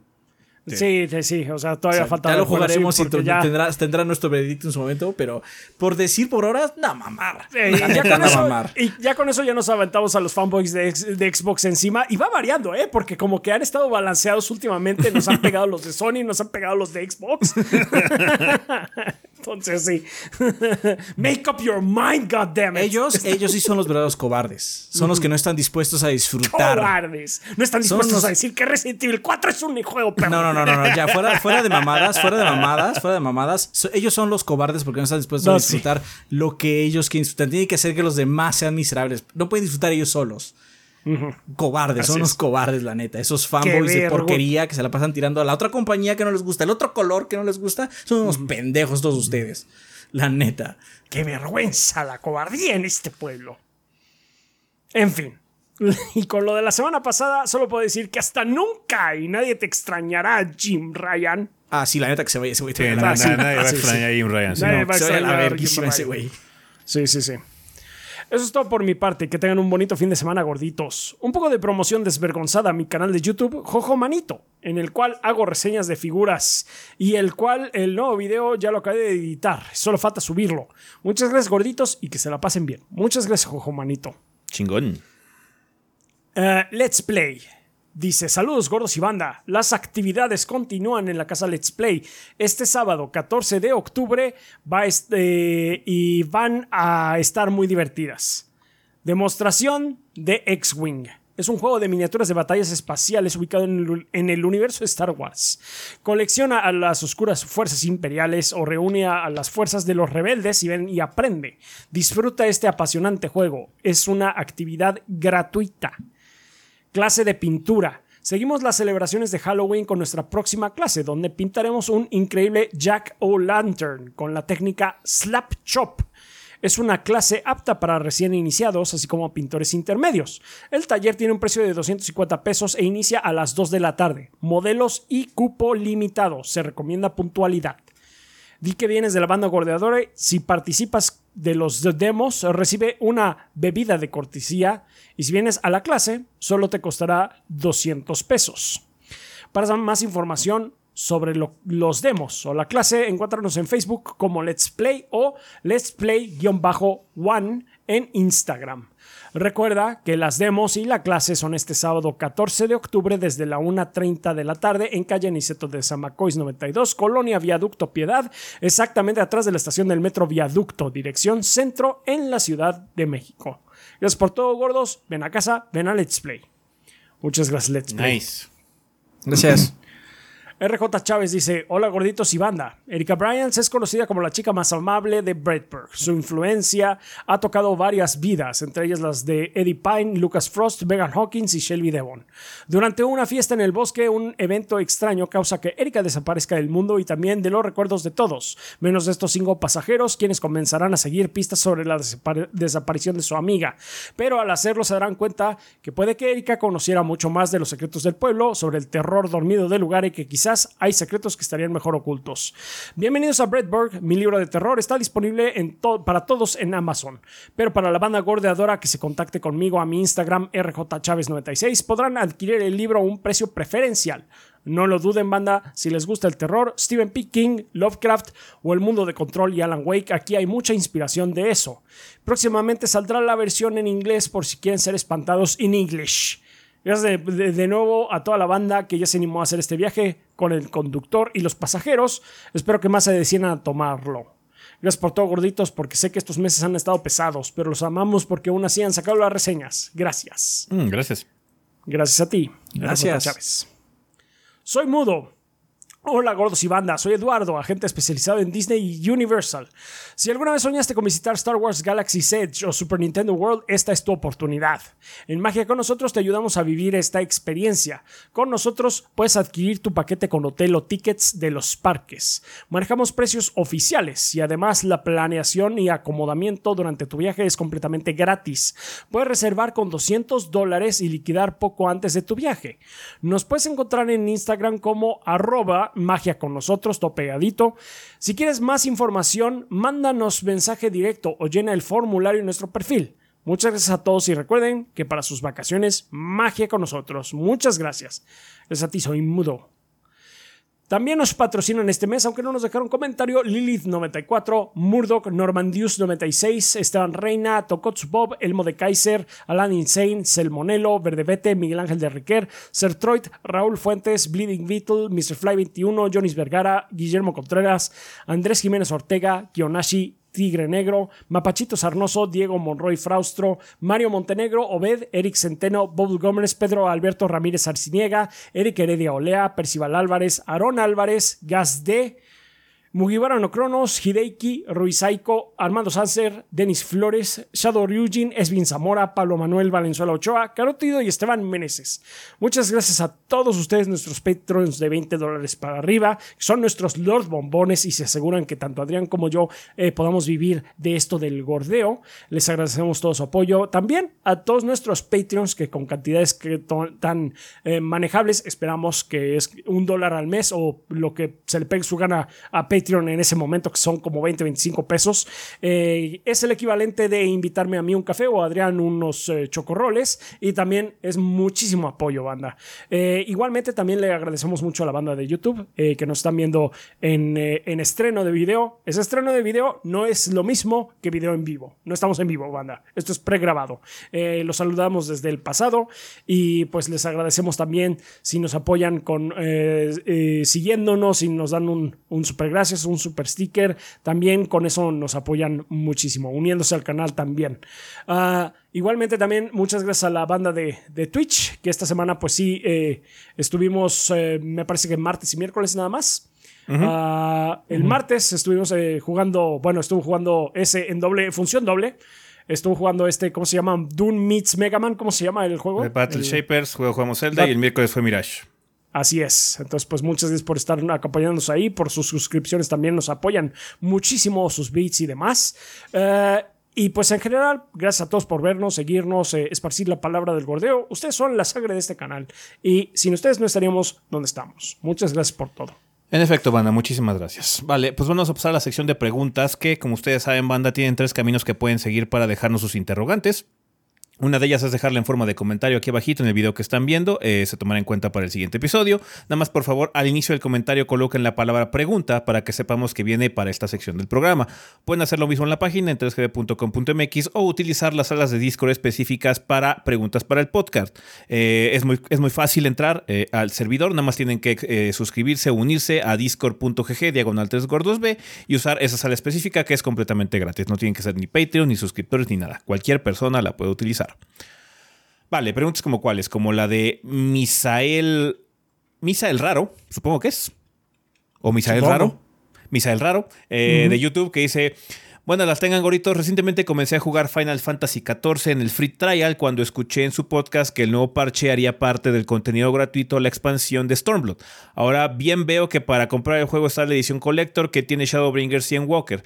Mi pregunta es si este pack el próximo año incluirá la nueva expansión debido a que tengo más tiempo para jugar en verano y estoy pensando en si me conviene esperar para comprar dicho pack con las tres expansiones que me faltarían después de completar el free trial, o si por el contrario no haría diferencia ya que la futura expansión no será incluida en, en el collector y solo se venderá aparte. Me parece que al inicio cuando salen las expansiones no la contiene. Ajá. Pero eventualmente sí. Tendrías que esperarte unos meses para que la versión así como completa eh, que no es Collector, creo que es Complete Edition de, Final Fantasy, porque hay Collector's Edition de Final Fantasy. Sí, que tiene estatuas y cosas. Hemos hecho unboxings de esas cosas, por si quieren ver esto ahí en el canal.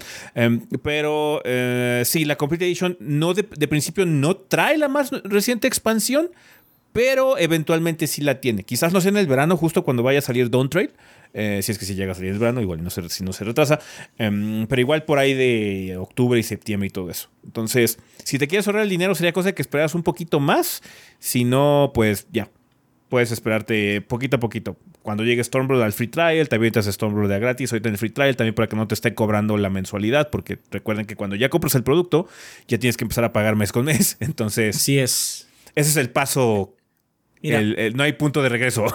sí, lo que, lo, que, lo que puedes hacer simplemente es jugar hasta donde llegue el free trial ahora. Y aún así, si empieza la parte de Stormblood, Stormblood es larguísimo.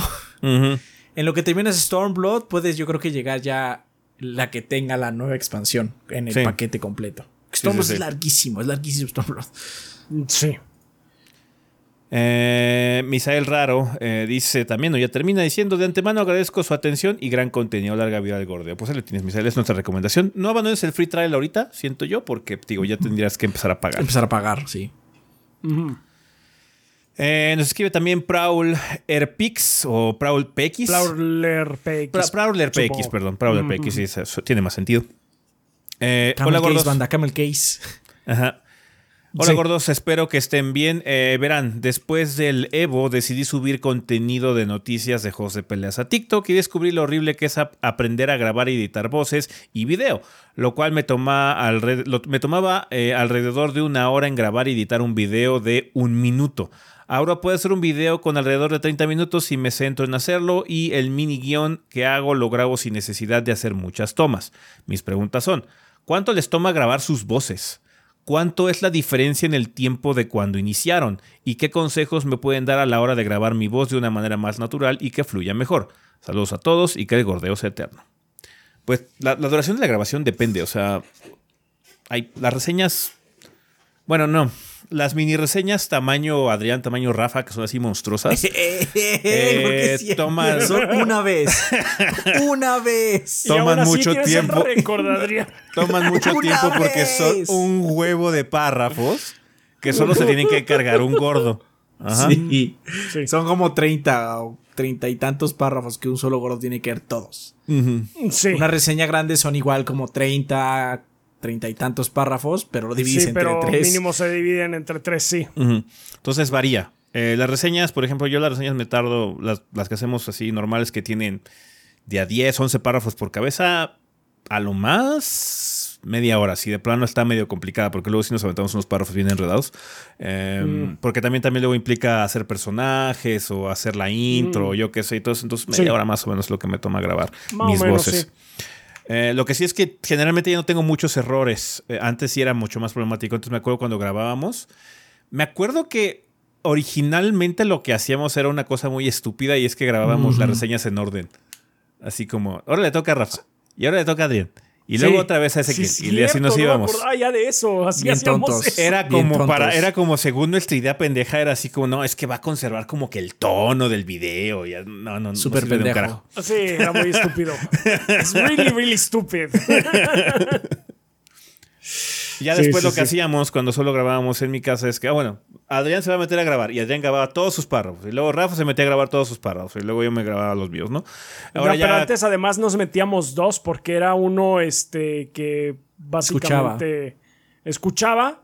estaba ahí para cualquier cosa, pues, eh, este... Esto se oyó raro. Esto se oyó raro. Bueno, pero eso como porque ya, ah, ya sabemos, ajá. Ya sabemos, ya tenemos un poquito más de criterio. A veces sí se nos van, eh, pero es muy de vez en cuando. Este, en todo caso, sí, se nos metíamos antes dos, uno para escuchar y básicamente dar el visto bueno y grabar, y el otro para pues, grabar su párrafo. Sí, de hecho, cuando hay las raras ocasiones donde hay invitados en reseñas, generalmente, este, si no es Kike o así que ya lleva tiempo en esto, sino digamos Octavio, si alguien está con él cuando graba. Sí. no, esto, eh, repítelo. Cambia el tono porque el tono es así o la intención es esta o algo así. Antes hacemos nosotros, pero ya no. De hecho, ahora cada quien graba en su casa, ni siquiera. Sí, tal cual, ni siquiera así lo, nos tenemos que ver para eso. Platicamos algunas cosas, por ejemplo, eh, que también es imposible controlarlo, porque luego nada más por la pura noción, eh, así, ah, así se dice el nombre de la ciudad, o así acuérdense que así se dice el nombre del protagonista, para que no digamos sí, o si hacemos alguna referencia a otra cosa o algo así, por ejemplo, luego hacemos una referencia a un juego de Yakuza que solo ha jugado Ezequiel, Ezequiel se encarga de decirles cómo se dice ese pinche personaje, yo qué sé, ¿no? Eh, entonces, luego también en los guiones escribimos mal los nombres. Los escribimos como se dicen, más o menos. Porque, no mames, pinches juegos. Luego tienen los nombres bien pendejos, la neta. Sí. Los de es que este libro de 50 nombres, de 50 palabras, se dice Bubu. Entonces, ok, no, escribe Bubu. ¿Eh? oh no, oh no. Sí, sí, sí. sí. Entonces, eh, sobre consejos de qué grabar, o sea, un consejo, eh, digamos que, que le sirve a muchas personas, eh, es quizás ir a alguna clase de locución o algo así, puede ayudar a, servirte si es que tienes alguna traba. Nosotros como nos teníamos a, nosotros mismos de apoyo, teníamos como mucha retroalimentación y las grabaciones iniciales eran como muy comando, em, fuimos aprendiendo con la autocrítica. No, no, no, no estoy diciendo que seamos perfectos, obviamente tenemos muchos problemas y quizás mejoraríamos muchísimo con esas clases de locución, pero lo que hicimos es que fue, fuimos aprendiendo sobre la marcha. Y el hecho de que también hagamos eh, material en vivo como el podcast, streams y demás, ayuda a que también te sueltes un poquitín. Eh, y también empieces a, a, a, adiestrar el cerebro eh, de entender lo que vas a decir unas milésimas de segundo antes de que las escupas por la boca, ¿no? que también ayuda mucho cuando estás leyendo, cuando vas a leer en público. Una cosa que te sirve mucho es tener buena ortografía. Eh, ahí Rafa nos ayuda mucho en los guiones porque él es el que se encarga de revisar mucho ortografías, pausas y demás para que el, flujo del texto que tengamos que decir tenga sentido, ¿no? Y, no, luego no se pierda la idea. Eh, obviamente, como todo, nunca todo queda perfecto, siempre te vamos a tener errores. Tú también vas a tener errores, es imposible evitarlos. Em, Entonces, pues sí, nada más es eso, es práctica, hazlo, hazlo, hazlo. Eventualmente, eh, cuando ya hayas tenido mucha experiencia, eh, va a ser mucho más sencillo, pero nunca va a dejar de ser trabajo, nunca va a implicar un esfuerzo hacerlo porque pues, es trabajo, no puedes brincártelo. Sí, no. Hasta que no, lleguen las sillas y, absorban por completo tu personalidad y ya pueden escupir un texto, pues ah, todavía no. Pero no quiero que sea como el Mirage. ¡Hola! Pasim. que va a venir, no sé. Yo tampoco quiero que sea, pero es nuestro futuro, Adrián. bueno, pues ya cuando ya no haya gordos, van a poder sacar reseñas de gordos en pura IA. Sí. Dios. sí, sí, sí, sí, sí. Eh, es eso, nada más practicar. Y digo, la ortografía puede ser un buen, eh, una buena ayuda. Para que tengas una guía más eh, sensata de pausas y demás. a pesar de que la banda no lo, no lo, crea, las comas son importantes. Las comas son importantes, en serio. Sí, sí funciona, sí sirve para que las ideas tengan sentido. Los más rudos en los streams, luego nos mandan unos, unos chunks así, ni una coma, ni una coma. Y luego pasé, y luego brinqué, y luego hice, y luego acá, y luego pensé, y luego... ¡Wow!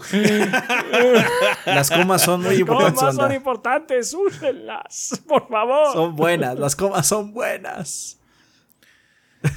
en serio. Sí, sí, sí el, problema de esto es que es un oficio a final de cuentas, entonces tienes que hacerlo con práctica. Eh, tienes que nada más machetear, machetear hasta que ya lo hagas mucho más rápido y sencillo.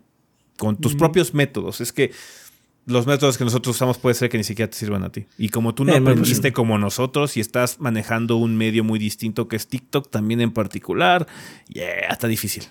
Sí, ahora bien, este, si quieres tomar un curso, eso obviamente te va a ayudar mucho. Sí, sí, sí. Hay gente que trabaja profesionalmente esto y pues obviamente difunde sus conocimientos a través de estas clases. Sí. Ah, muchas gracias, Prowler PX, por la eh, pregunta. Eh, finalmente nos escribe eh, Charlie de Discord que dice, gorditos, espero que estén muy bien. De nuevo les escribo para hacerles unas preguntas.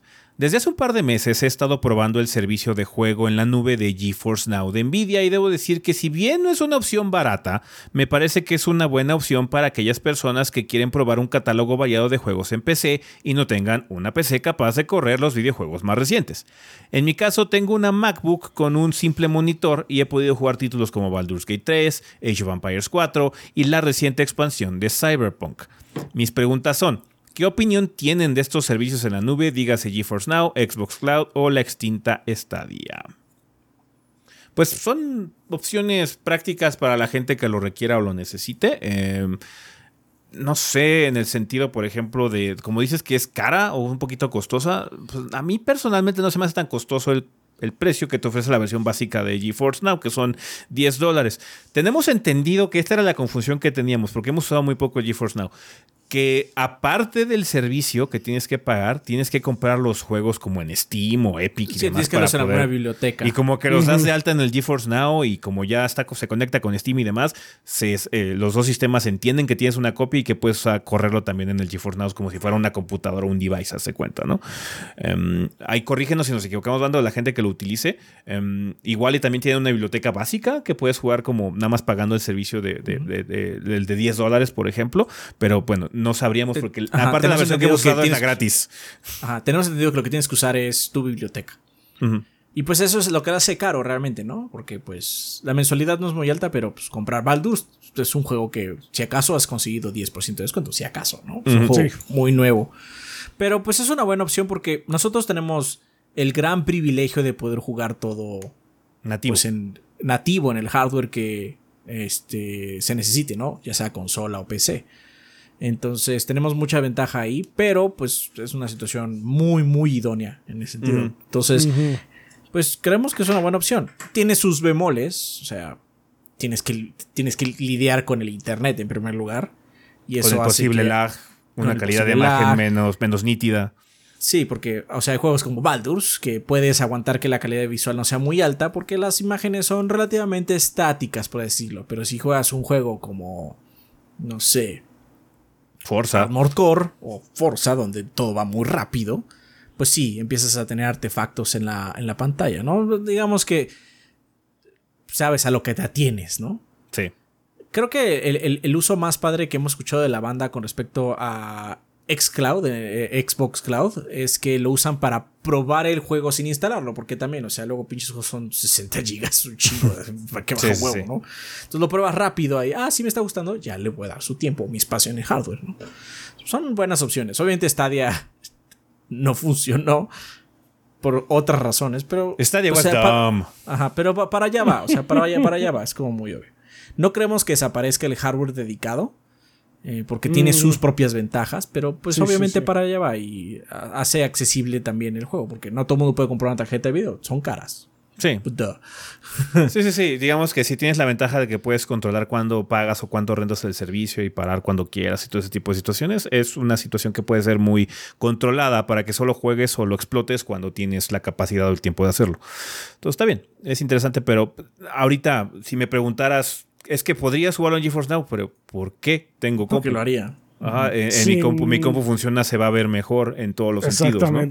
Eh, porque tenemos esa ventaja, tenemos una compu muy potente eh, eh, que puede jugar las cosas nativamente y podemos aprovechar la nitidez de jugarlo en 4K, 1440 a los frames que queramos nativamente, que hace que la imagen sea nítida.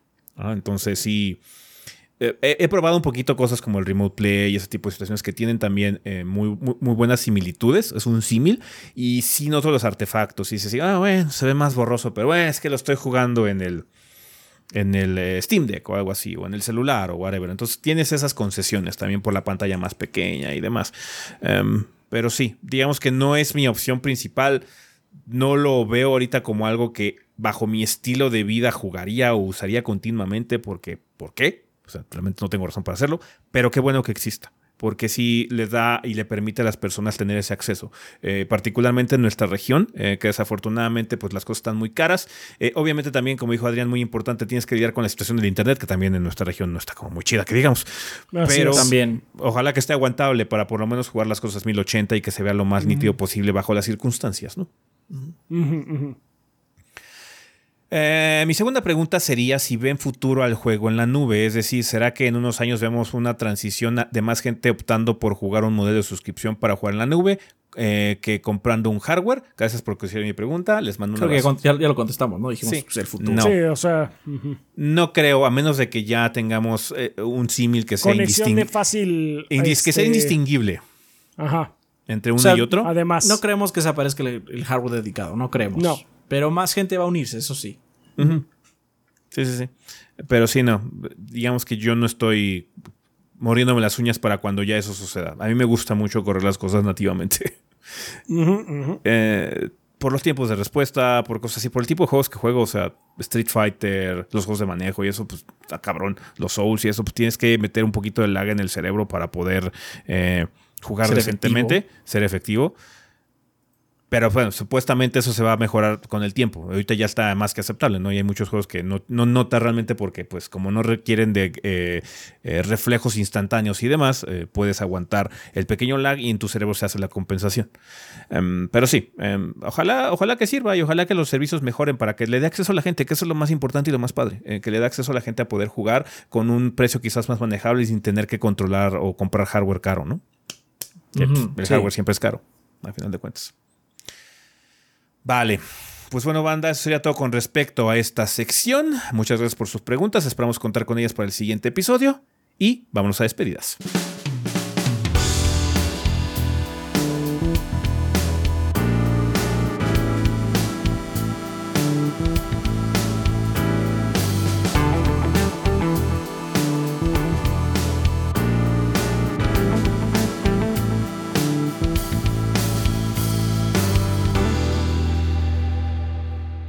Y bueno, banda, pues ya estamos aquí en la parte final, final. Eh, de nuevo cuenta está Kiki con nosotros. Este, lástima que no se pudo quedar por cuestiones de tiempo en la sección de comunidad, porque ya que se la gasté desmadre mucho tiempo. Pero eh, muchísimas gracias por acompañarnos. La plática estuvo buena. La plática estuvo, intensa. Pues bastante buena. Muy intensa, sí. Pues, o sea, sabíamos que como sigues mucho Assassin's que teníamos que platicar harto y tendido y que bueno que nos pudimos desfogar ahí en esa parte. Eh, pero ya estamos en la parte final final. ¿Tenemos regalos, ahora? No, no creo que no. Nada. No tenemos regalos en esta ocasión. Muchísimas gracias, banda, por siempre mandar cosas. En esta ocasión no hubo, pero ojalá podamos contar con ellas para el siguiente episodio. En todo caso, eh, pues ahí por Twitter generalmente este, La banda regala ahí directamente. más para darle que le dé retweet. O sea, está más fácil también. Sí. Pero bueno, entonces si no hay eh, regalos, tenemos cosas que recomendar. Kike, si quieres recomendar algo, serie, juego o algo así. Ah, pues así reciente, reciente, eh, se acaba de estrenar, bueno, tiene poquito que estrenó la nueva serie de Castlevania, que ahora está basada en la era Richter, eh, que es Rondo of que se llama Castlevania Nocturne, ahí en Netflix, y está bastante bien. O sea, obviamente hay cambios, no es 100% fiel, al igual que sucedió con la época de, del Drácula 3. Eh, digo, ¿sí, ¿sí era el 3? Sí, o sí, sea, sí es el 3. le, le, meten mucho porque el, material original es como si fuera así como la historia más complicada. La Exacto. la de Rondo tiene más historia que la época ah. del 3. Aún así no, es tanto, no es tantísimo con qué trabajar. O sea, es más, pero eso no significa que sea mucho. Es que, exacto. Y está en alemán. Tal cual. Pero ahora lo movieron a, Francia, ¿no? Entonces la historia de la serie está ubicada en Francia eh, y está bonita, me, gusta. Y en cómics, eh, pues, ¿qué he estado leyendo que me esté gustando? Changos. Este. Bueno, acaba de empezar una miniserie que van a ser cinco números que se llama Uncanny Spider-Man, que es con Nightcrawler que pasan cosas, los mutantes ahorita son persona non grata, todo el mundo odia a los mutantes, los están volviendo a cazar, porque pues regresamos a la trama de los 60 de los X-Men. Hmm. Entonces, para que pueda seguir siendo héroe y no lo estén molestando de, ay, mira, es un mutante, se pone como un traje de Spider-Man y es Spider-Man Nightcrawler y está, está divertida, está agradable hmm. y pues no requiere mucho porque son cinco números, entonces se va rápido. Eh, también sacaron una de Magneto muy buena donde te trata de recontextualizar su rivalidad con Javier y, por qué se volvió el villano de los X-Men, porque no nada más lo hizo por mala onda, sino que quería darle... Quería hacer que la humanidad tuviera héroes mutantes para que no los odiaran tanto, entonces él se ofreció como villano para que los el odio de los humanos hacia los mutantes se enfocara hacia Magneto y los X-Men pudieran ser virtuosos. Entonces es extraño el Qué terrible, qué, qué, qué, mal lo hizo. sí, pues, por aquí lo tengo. Bueno, da igual. Lo hizo terrible porque la gente también odia a X-Men. Sí. Acá Está bien. Pero eso ya fue porque Cyclops y Javier y Bestia se alocaron en Krakoa y eh, todo ese arco de Krakoa es muy extraño y lo del Hellfire Gala es como, bueno, ya me, van a funar si digo muchas cosas sobre ese run. Pero sí, eh, esas miniseries están, están chidas. Nightwing con Tom Taylor sigue siendo bastante, bastante ameno. Y, y ya, pues es que no ha habido como mucha novedad. Suficiente, con eso tienen. Sí. sí, Con eso tienen, con eso tienen. Eh, ¿Ustedes gordos tienen algo que recomendar?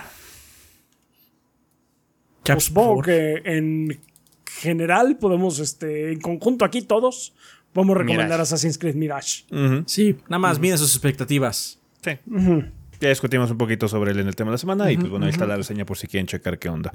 Así em, es. Yo les reitero mis dos recomendaciones, que fue Forza Motorsport. Es un juego muy mesurado en muchos sentidos, es un juego muy simple, eh, muy poco ambicioso en algunos temas, pero tiene muy buena calidad. La reagrupación que tuvo Turn 10 para poder sacar este título y trabajar muy bien en las mecánicas de manejo, en la progresión del juego y todo eso, está muy bien lograda, siento yo. Entonces chequen Forza Motorsport si les interesan los simuladores de manejo. Phantom Liberty de Cyberpunk 2077. Cyberpunk 2077 en general con la em, con el parche 2.0 del juego ya es un monstruo completamente diferente, se disfruta muchísimo más y Phantom Liberty está de huevos. La verdad es una excelente expansión que está muy por encima de calidad narrativa de lo que pudimos ver en el juego base, entonces disfruten la banda. Phantom Liberty está muy chingón, muy muy muy chingón, así que viene muy recomendado de mi parte. Vale, pues eh, nada más que recordarles, banda, que tenemos redes sociales. Nos pueden encontrar eh, en Facebook, eh, Instagram y Threads como Tres Gordos B. En Twitter estamos como TrichoBB. Cada quien tiene su cuenta en Twitter, em, que es Chovy el Rafa, Chovy Adrián, Chovy S, Chovy Gris y Kit-EG, por si quieren hablar con algunos miembros del staff. Quique, ¿a ti dónde te encuentran? ¿Dónde pueden ver tu contenido? ¿Y dónde pueden platicar contigo en redes sociales? Sí, Gracias. Comercial descarado. Este, Instagram y Twitter estoy como arroba kike-gb, B grande, kike con Qs, porque si no los penalizan porque es una grosería para referirse a, los judíos. El kaik. Eh, y ahí estoy como cotorreándola. Y si hay dos proyectos, dos contenidos que sí me, gustaría eh, hacer un poco de énfasis. Uno de ellos es eh, TikTok, que ahí estoy como Grayson GB87 que me encanta el formato de video corto, porque te obliga a ser más conciso, no puedes rantear tanto, no te puedes ir por las ramas, nada más vamos a hablar del tema central, un par de bullet points y vámonos. Entonces no les quita tiempo a ustedes como audiencia, no me quita tiempo a mí como creador y la pasamos muy, muy chido y es muy noble el, formato de video corto eh, y muy divertido y muy dinámico. Y el otro es el podcast que apenas llevo dos episodios, ya estoy trabajando en el tercero pero uno de ellos tiene a Rafita, que aparte fue el primero, fue el inaugural donde platicamos de Mortal Kombat 1. Mm. El episodio 2 fue con Mapache, eh, platicando de mm, Nintendo y de, Direct, de Nintendo Direct y de los lanzamientos próximos de Nintendo. Y lo encuentran en Spotify como Fortress en audio, título preliminar. Luego lo voy a cambiar, pero por lo menos ahorita eh, sí está como The Fortress en audio. Y ahí ya tienen esos dos episodios. El tercero va a ser de Assassin's Creed, evidentemente. Eh, lo más seguro es que tenga a un invitado que, bueno, ya en, mis redes les diré quién, cuándo y dónde. Pero sí, eh, TikTok eh, y el, podcast son donde ahorita estoy poniendo mayor énfasis de, de, energía creativa y de los jugos creadores que emanan de su servidor. Está bien. Perfecto, pues ahí lo siguen este, a, Don Quique, banda. Eh, de nueva cuenta, banda, nada más como siempre, nuestros agradecimientos finales a toda la gente que nos apoya a través de Patreon, que nos apoya a través de eh, Twitch, o también con las opciones de monetización aquí de YouTube, que la gente que se une al canal, que da donaciones y demás. Entonces, muchas gracias por todo el apoyo, banda. Eh, también un saludo a toda la gente que escucha la versión en audio de este programa a través de Spotify, Podbean y todos los demás sitios de podcast donde pueden escuchar este tipo de programas. Vale. Pensamiento final. Eh, de todo. Ah, digo, pensamiento final. Eh, el Mirage, la verdad, denle una oportunidad. Yo sé que varios eh, bajaron del barco de Assassin's Creed justificadamente, yo los entiendo. Eh, pudo más mi corazón de fan que mi cerebro lógico, pero entiendo por qué. Sin embargo, Mirage eh, tiene buena fe. Se ve que intentaron hacer un juego de Assassin's Creed en lugar de usar el nombre para venderte eh, un juego de aventura RPG tratando de emular a Witcher. Entonces, creo que recupera bastante de la esencia. Sí, denle una oportunidad. Eh, y así.